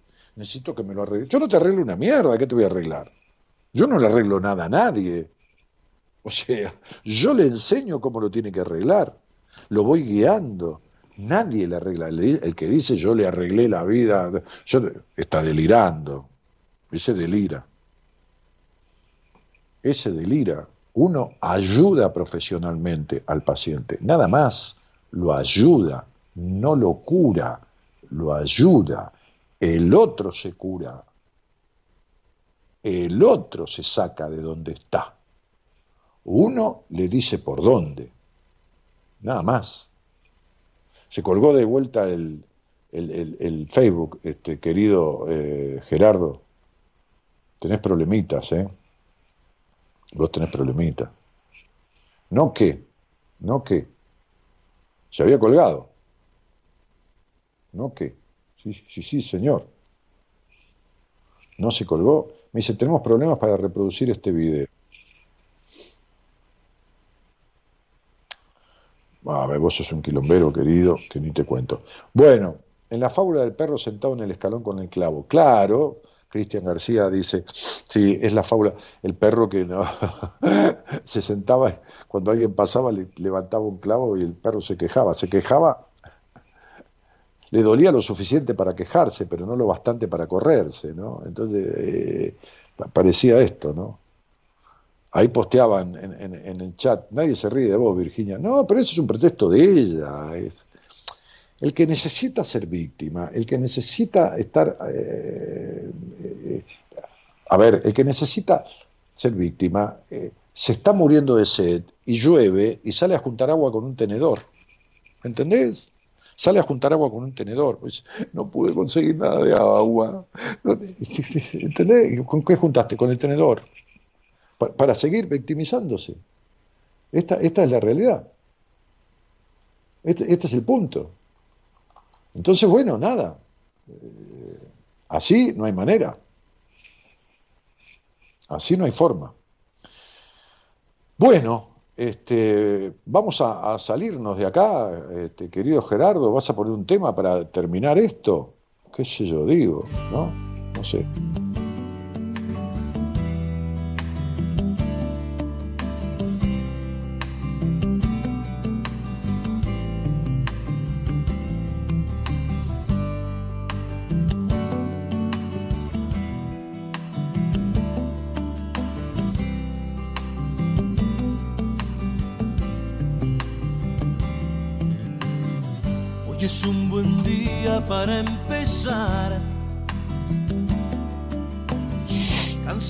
Mis deudas y reorganizar. Comer a mis horas y dejar de fumar. Antes de que el cuerpo empiece a reclamar. Hoy es un buen día para respetar. No, a ver, estaba diciendo acá, alguien dice, Dani, sos muy picante, ¿no? Desde Jujuy. No, negro, eh, es una mujer de 53 años. Si hubiera sido una piba de 20, 19, 18, 23, yo no hablo así. Y hablo de otra manera. Esta mujer tiene perdida el 75% de su existencia. Perdida, totalmente. Perdida. Mi hijo, esto, nada le llena, nada le conforma, nada de esto, nada lo... Perdido. ¿Y qué, qué, qué, qué- qué querés? 53 años. ¿A dónde querés que la lleve? a la conmiseración. Bueno, está bien, mirá, esto de apo. Bueno, ¿qué vas a hacer? No, flaco, tengo que apretar. Tengo que apretar el grano que salga la pus. ¿Me entendés? Dale.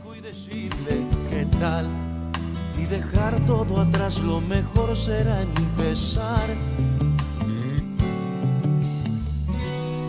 porque el balance de las cuentas de la cosa existencial arrojan un terrible saldo que se llama soledad por eso es que es un buen día para empezar Claro. Qué temazo que eligió este tipo, ¿eh? Gerardo. Arrojan este saldo que se llama soledad. Fíjate el saldo de la vida de Virginia. Fíjate el saldo de la vida de Luz. El vacío existencial. Fíjate el, el- de Celeste. El no querer escuchar, el enfermarse de, de- de diabetes, depresión, de esto, de lo otro. El, el querer tomar pastillas psiquiátricas y no poder solucionar nada con eso, ¿no? El saldo es soledad, una soledad del yo, la ausencia del yo mismo la peor y la más terrible y temible de las ausencias.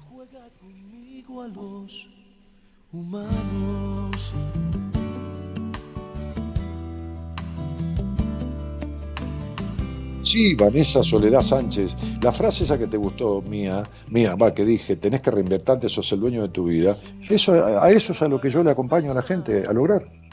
A reinvertirse, a reinventarse, a dejar de ser el que es y transformarse en el que nunca fue para adueñarse y empoderarse de su vida. Dani, camino erguida, nunca caminé así, siempre tenía los hombros para adelante. Dani, no, no, no sangro más. la- Dani, no tengo más exceso de sudor.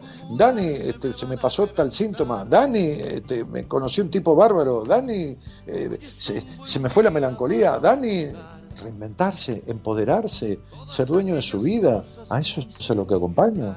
Eso es lo que el otro día, el programa del miércoles pasado, salieron una chica que está por recibirse psicóloga, fue paciente mía, que tenía ganas de suicidarse todo el tiempo en su vida, está feliz de la vida.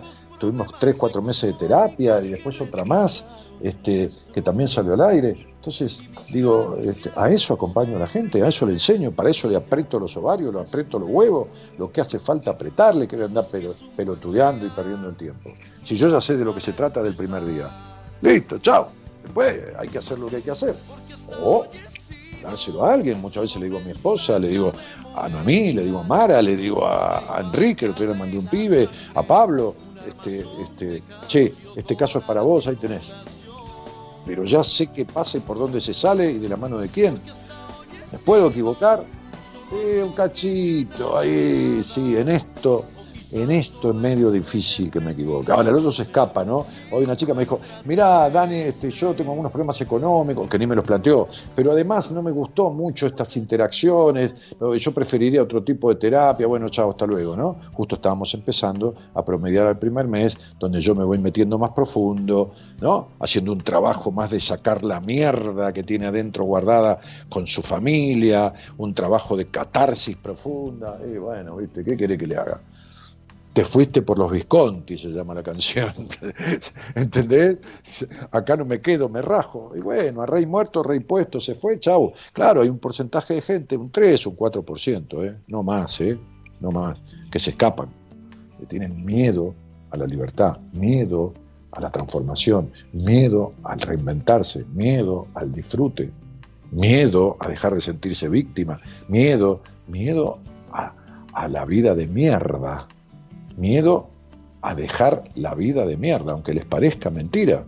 Es lo que Freud llamaba el miedo al éxito. Pero esto lo veo mucho más que el miedo al fracaso. Tengo miedo, Dani. Le dije hoy a una paciente, mirá, si querés nos seguimos. Me dijo, no, no, tengo miedo, pero voy a seguir. Hacé lo que quieras. Yo tengo gente en espera. Yo, pero, pero no te obligues a nada, conmigo no tenés ningún compromiso. Este, y si no tuviera gente en espera, te diría lo mismo. Hacé como quieras. Me dice, voy, voy con un miedo. ¿Y cómo estás? No, mucho mejor. ¿Y cuánto hace que te tengo? Un mes y una semana. Y tenés miedo al éxito, hermana, le dije. Tenés miedo al éxito. ¿Qué querés que te diga? Dale. y dejar todo atrás, lo mejor será empezar. Hoy es un buen día para empezar Hacer borrón cuenta nueva y dejar todo atrás. Conseguirme una novia y dejar de saltar. De cama en cama sin hallar mi lugar. García dice, Daniel, debería ser condición sine qua non para poder escuchar el programa, primero escuchar tus cuentos, no, que vamos a aburrir. Mis cuentos están todos en Spotify. En Spotify están todos los audios subidos, ¿no? Se suben prácticamente diariamente, ¿no? Por ahí se demora un par de días. Pero al final de todo lo que hay, están todos los cuentos, las historias, todo grabado. Dani, quiero dejar de enfermarme, quiero encontrarme, no quiero medicamento, tengo miedos, pánicos tremendos, dice Ángela Rosa, es garbosa. ¿Y cómo querés que te lo arregle? Me encanta que quieras eso este, pero no, no eh, eh, haces lo necesario. Porque, viste, si vos querés tomar helado, pero no vas a la heladería o no pedís un delivery, si vos ganás, querés ganarte el Kini, pero no jugás al Kini 6 o al Loto, es medio difícil. ¿Entendés? Me gustaría hablar con vos, dice Estela Mari González. Bueno, escribile al Instagram, digo al Instagram, al, al WhatsApp, a Gonzalo, y por ahí el miércoles o el lunes que viene, en algún momento te saca al aire. Buenísimo, Dani, a mí me pasa igual, ahora entiendo un poco lo que me pasa. Igual, gracias, genio, dice Estela María González. ¿Qué vas a entender, Estela? Vos también da vuelta. Entiendo un poco, ¿viste? Ahí tenés. Tengo miedo, tengo pánico, tengo esto. Ahora entiendo un poco. Negrita, dale, hacé lo que hay que hacer. Úrsula Díaz dice, Dani, no podés más de genio. No, mi vida, sé mucho de esto. Pero después Daniel, ¿qué podrías decir de las tres que hablaron las chicas que te llamaron? Dice Andrea Ponce. Andrea, ¿por qué no te ocupas de vos, de tus decepciones, de tu desconfianza, de, tus sueños rotos y de... ¿Qué voy a decir? Ocupate de vos, Andrea. Ocupate de averiguar por qué tanto quilombo. Dejalo de los demás. ¿Qué, manera de esquivar? Como digo siempre, que decía mi papá, el culo a la jeringa. Qué divina. Bueno, nos vamos, señoras y señores. Basta ya. ¿eh? Laburé muchísimo hoy. Este, eh, nos vamos de la mano de Gerardo Subirana, nuestro operador técnico y además musicalizador del programa.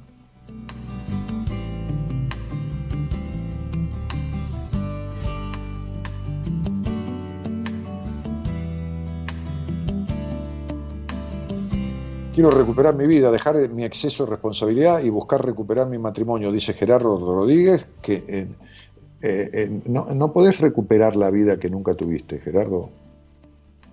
¿Querés recuperar tu vida? Eh, es una frase romántica, nunca la tuviste. no sabés lo que es ser dueño de vos. ¿Entendés? Estela Mari González dice, jaja, en serio, no sé nada. ¿Viste que no sabes nada? Muy bien, en la producción, en otro lado de Buenos Aires, estamos triangulando, triangulando. Este no es el triángulo de las Bermudas, porque en este triángulo Gerardo, Gonzalo y yo, no se pierden las cosas. Al contrario, nos unimos entre la música, la producción y mi conducción y producimos esto que se produce en las charlas, en el programa, en la interacción, en la presencia de ustedes, en los mensajes, en todo esto que pasa, en todo esto que pasa, que es la vida misma. La vida misma pasa en buenas compañías. En buenas compañías hay charlas de confesiones profundas, de gente que no ha contado nunca lo que habla acá, ni siquiera lo ha pensado consigo mismo. Y sin embargo, acá se pone de manifiesto delante de miles de personas, porque no son los 300 o 400 que están ahí en el chat, hay miles de personas escuchando de, diferentes maneras, a, través de, de, YouTube, a través de radios, a través de dispositivos de, toda índole, este, y, que, y que este programa mañana va a tener 3.000, 4.000 repeticiones, este, ¿no? Este, ¿En cuánto andan, Gerardo? Que yo nunca miro las repeticiones, vos sabés todo eso del programa, las reproducciones, ¿en cuánto andan? Este, ¿Dos mil y pico, tres mil? Este, eh, eh, ¿Por qué? Porque hay gente que escucha desde otros países. Este, sí, ahí dice que sí, alrededor de 3.000. Este, hay gente que escucha de otros países en, diferentes horarios. Este, entonces, hay miles de personas alrededor de una charla que alguien tiene conmigo como si estuviera recontra solo y no se da cuenta que se está abriendo como nunca se abrió en la vida. Esta magia de este encuentro se produce a través de esto que nosotros armamos desde acá, Gerardo, Gonzalo y yo, y de esto que se produce, que yo le llamo la magia del encuentro. Y no es para hacerlo romántico, es así. Es como que a mí no termina de asombrarme nunca esto que pasa. Ojalá siga pasando, porque si algún día deja de pasar, este, yo dejaría de hacer el programa. Si esa magia no se diera, si esa magia no se diera en las entrevistas, donde yo con, con, el, con la persona que me consulta descubrimos todo lo que hace falta. Descubrimos abusos sexuales cuando la persona dice, yo tengo una duda, Dani, si fue abusado o no, pero la llevo en una meditación guiada profunda y descubrimos quién fue, en qué circunstancia, en qué momento. Sacar esa mierda de ahí y después arreglamos las consecuencias. Descubrimos un montón de cosas. Si algún día esa magia del encuentro no se da, como no se ha dado o dejaron de darse magias de encuentro de otras cosas que he hecho en mi vida, lo dejaré de hacer. Se terminó. Porque cuando se acaba la magia, se pierde el sentido de lo que se hace. Ya no tiene sentido seguir haciéndolo. Les, les mando un cariño a todos. Muchísimas gracias por esto. Que es tan extraño, pero tan agradable. Cariño a Gonzalo, a Gerardo, mi nombre es Daniel Jorge Martínez, el programa Buenas Compañías, 27 años y algunos meses más de 27 años, ¿no? 27 años y 4 o 5 meses en el aire. Y muchísimas gracias por estar. Chau, chau.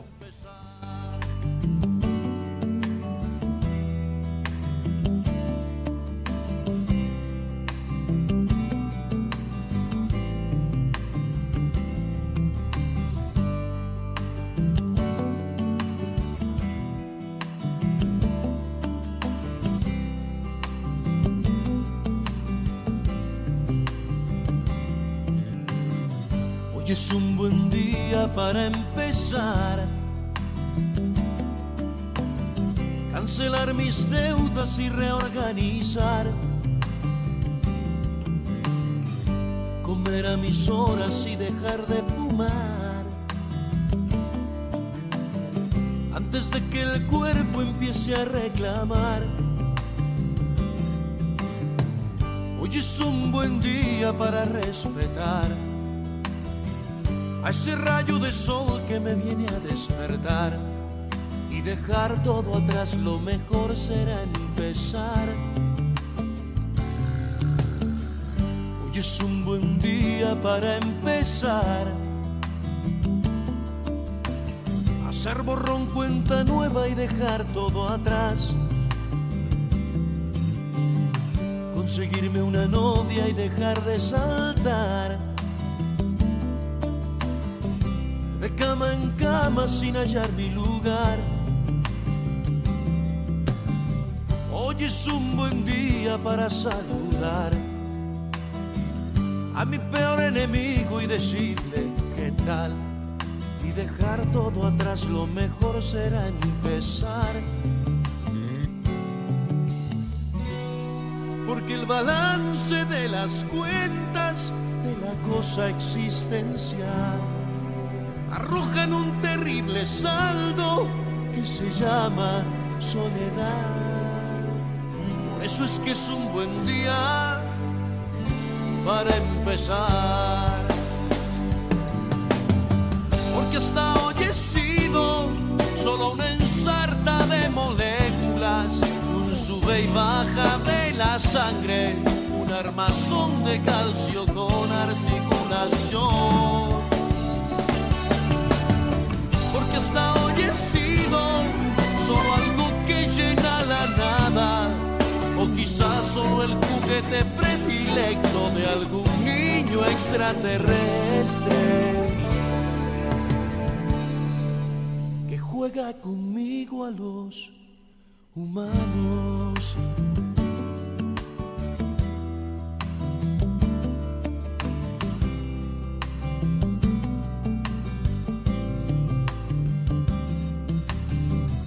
Hoy es un buen día para empezar.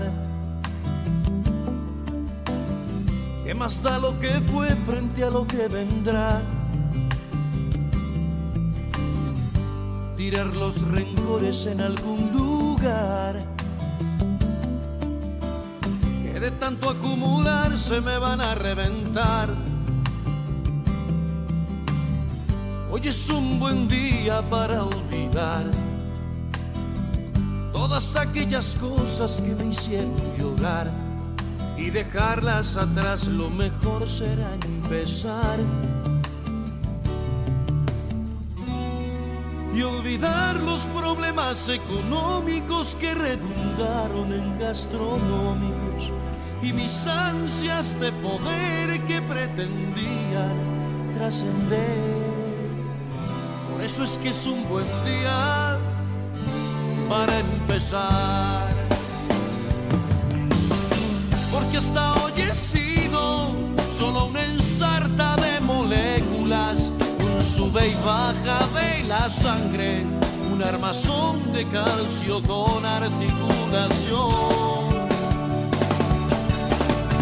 Porque hasta hoy solo algo que llena la nada, o quizás solo el juguete de algún niño extraterrestre que juega conmigo a los humanos.